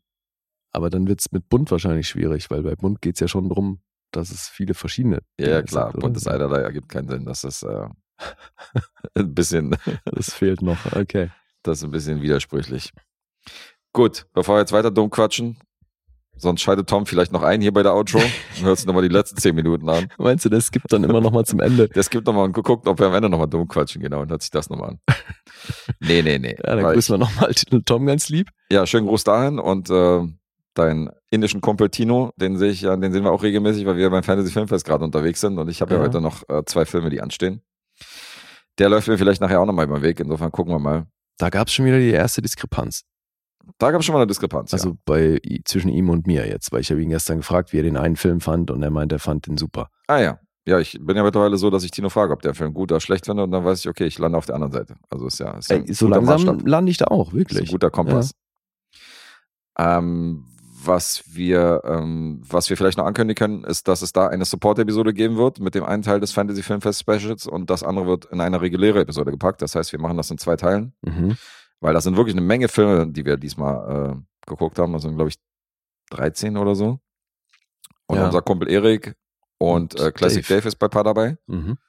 Und mit den beiden werden wir das irgendwie aufteilen, dass wir äh, zu viert diese 13, 14 Filme da komplett rezensieren, jeder für sich. Ja. Also, und das werden zwei Episoden werden, eine Support-Episode und eine reguläre Episode. Das äh, freuen wir uns schon drauf. Die nehmen wir auch demnächst auf. Mhm.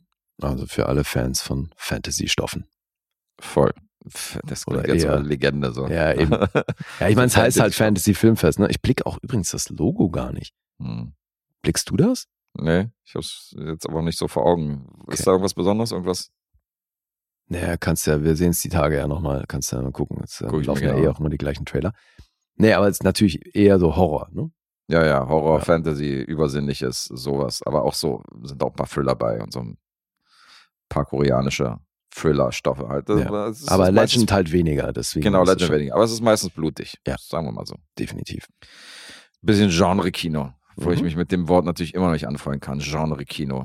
Wenn ein Festival jetzt nur Western bringen würde, dann ist doch das Western-Genre. Dann ist das auch ein Genre-Festival. Na Tja. gut. Guess. Willkommen in Deutschland. Ja, so ist das. Ich ähm, freue mich. Ich werde jetzt, ich werde mich mit dem Begriff halt anfreunden müssen. Früher oder später, ja. Genre-Kino. Aber so viel dazu dann später mehr und dann sind wir durch für heute, würde ich sagen. Yes. Alright. Bis bald. Peace out. Peace.